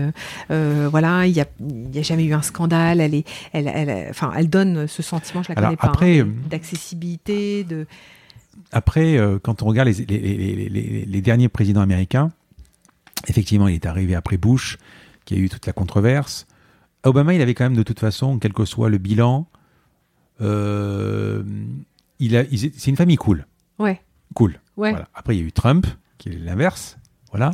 Mais par contre, ce que je trouve aussi, c'est que là, Biden, je ne sais pas s'il n'a pas manqué de charisme, en fait. Peut-être. Mais bon, il, a, il a, Kamala Harris à ses côtés. C'est voilà. plutôt pas mal. Voilà. Mais sinon, euh, il est un peu. Euh, il fait moins de bruit qu'un président américain, je trouve. Ouais, c'est vrai, mais en même temps, euh, quand, à chaque fois qu'il fait un peu de bruit, euh, hmm. il, est en plein dans le mille quand même. Donc voilà, mais moi, Michelle Obama, ouais, pour moi, c'est voilà, c'est la splendeur, c'est la classe, c'est l'accessibilité, c'est la gentillesse, c'est le sourire, c'est c'est l'intelligence, bien sûr, hein, hein parce qu'elle n'était pas là, euh, elle, ils sont pas arrivés là par hasard. Euh, euh, c'est la bienveillance, enfin, c'est beaucoup, beaucoup de choses. Et, je trouve qu'elle est un, modèle pour énormément de, personnes aujourd'hui, donc c'est chouette. Quel est le bouquin sur ta table de chevet ou un bouquin que tu, tu aurais aimé partager? Euh, j'ai, alors, je j'ai pas suffisamment de temps pour lire tout au long de mmh. l'année. Donc, généralement, je rattrape mon temps euh, pendant les vacances. Euh, je, là, en ce moment, je suis en train de lire le livre de Barack Obama, parce que tu, tu l'as compris. Du coup, je suis une mmh. fan des, des, Obama, donc il est assez assez dense hein, quand même. voilà. Il y a deux tomes. Hein. Ah bon, il y a deux tomes? Ouais, je crois qu'il y a deux tomes. Ah d'accord, moi j'en suis qu'à la première, là, dis donc. Alors, je, je, ça fait plusieurs fois qu'on en parle dans le podcast il fait un peu l'unanimité comme quoi le bouquin est ennuyant. Ah, bah alors écoute, moi j'en suis, euh, j'en suis euh, sur la. Ah, je suis désolé, je, la première moitié. Il est plus ennuyant que celui de Michel.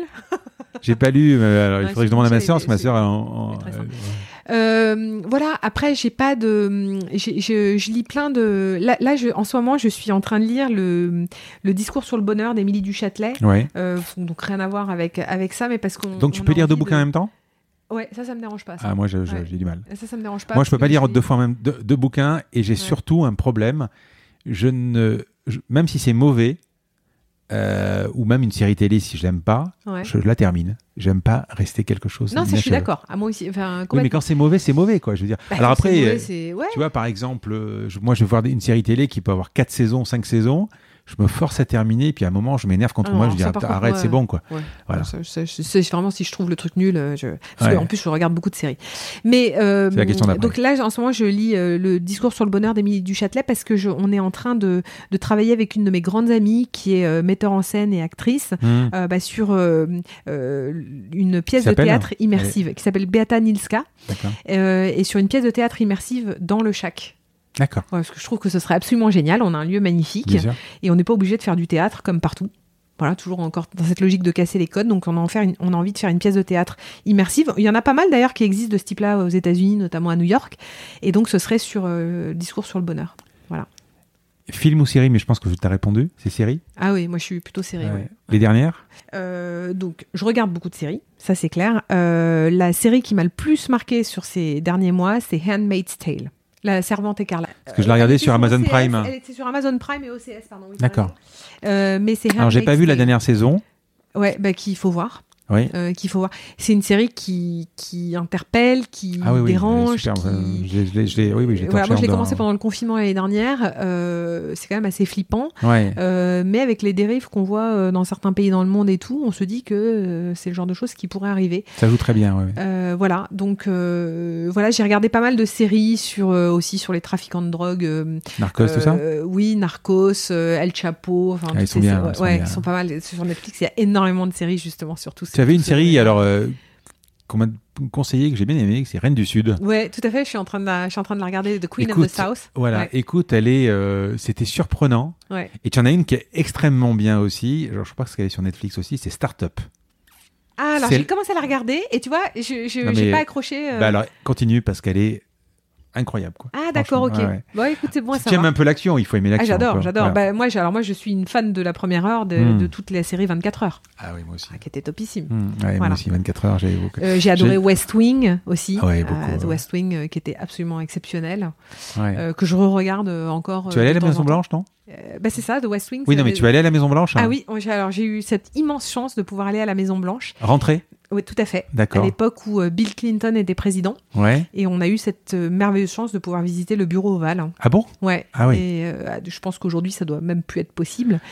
Euh, Alors moi, quand j'y étais, euh, l'année d'après, ils ont déjà fermé, mais je crois que ça a ouvert. là, Ils ont fermé le Pennsylvania Avenue. En ouais, fait. tout à fait. Mais Ils je ne sais pas si on peut y aller Bah, maintenant. tout- en fait, tout le contour de la Maison Blanche est complètement barricadé. Et maintenant. d'ailleurs, moi, j'avais visité, euh, enfin, j'étais allé devant, pas visiter, mais 10 10 Downing Street, par exemple, Mhm. on pouvait y aller devant. Ouais. Maintenant, c'est fini. plus, ouais. Et même Wall Street. Wall Street, on pouvait. C'est triste. C'est triste parce que. Bah oui, c'est triste quand tu vois la Tour Eiffel et qu'il y a un truc de verre au milieu. Enfin, Ouais. c'est triste, quoi. Et donc, ça veut dire que il- ça va aller partout comme ça. On sera partout. Notre-Dame, peut-être quand ça va ouvrir, ils feront un truc pareil. Euh, tu te dis, ouais, je sais pas quoi. Ouais, complètement. Complètement. Je pense que de la même manière que le terrorisme a changé Mm. beaucoup, beaucoup de choses dans euh, enfin, nos vies quotidiennes, tu mentionnais en fait la manière dont, dont sont barricadés maintenant certains, certains lieux euh, emblématiques. Euh, Il y a aussi la manière dont on fait le boarding dans un avion aujourd'hui. hein. Enfin, le nombre de contrôles successifs que l'on a, euh, etc. Enfin, on se souvient pas de la vie d'avant. 11 septembre. Ouais. Mais en fait, euh, il y avait quand même une vie d'avant. hein. Moi, je me souviens quand j'étais enfant, euh, systématiquement, on me proposait de visiter le cockpit d'un avion. Ah oui. Ah, c'était moi, je l'ai fait absolument, tout le temps, quoi. Extraordinaire. Je le fais souvent. Ah bah moi. maintenant, c'est impossible. Moi, j'ai fait un, j'ai fait un vol. Euh, euh, je sais pas si c'est pas Paris-New York. Sur le, le, le siège du. Ouais. euh, du euh, ah non, c'est en Afrique. Sur le siège du. du ce qu'on appelle les mécaniciens à l'époque. Ouais, c'est ça. Ouais, parce Ah que bah ça, euh, ça, ça a gardé bien précieusement dans nos souvenirs parce que je pense que Ah on n'aura jamais pu cette possibilité. Euh, et de la même manière, donc le Covid crée aussi des transformations de ce type-là. Moi, j'ai eu la chance de pouvoir retourner à Disney très récemment. Mm. Ça faisait depuis donc très longtemps qu'on n'y avait pas été. Et puis, comme tu l'as compris, c'est notre petit rendez-vous familial annuel. Ça m'a marqué de voir euh, maintenant euh, euh, bah, ces plaques de plexi entre chaque rangée dans les attractions, que ce soit le Pirate des Caraïbes, Ah It's a. Small World. Ouais, exactement. Il y a des plaques en plexi de tous les côtés.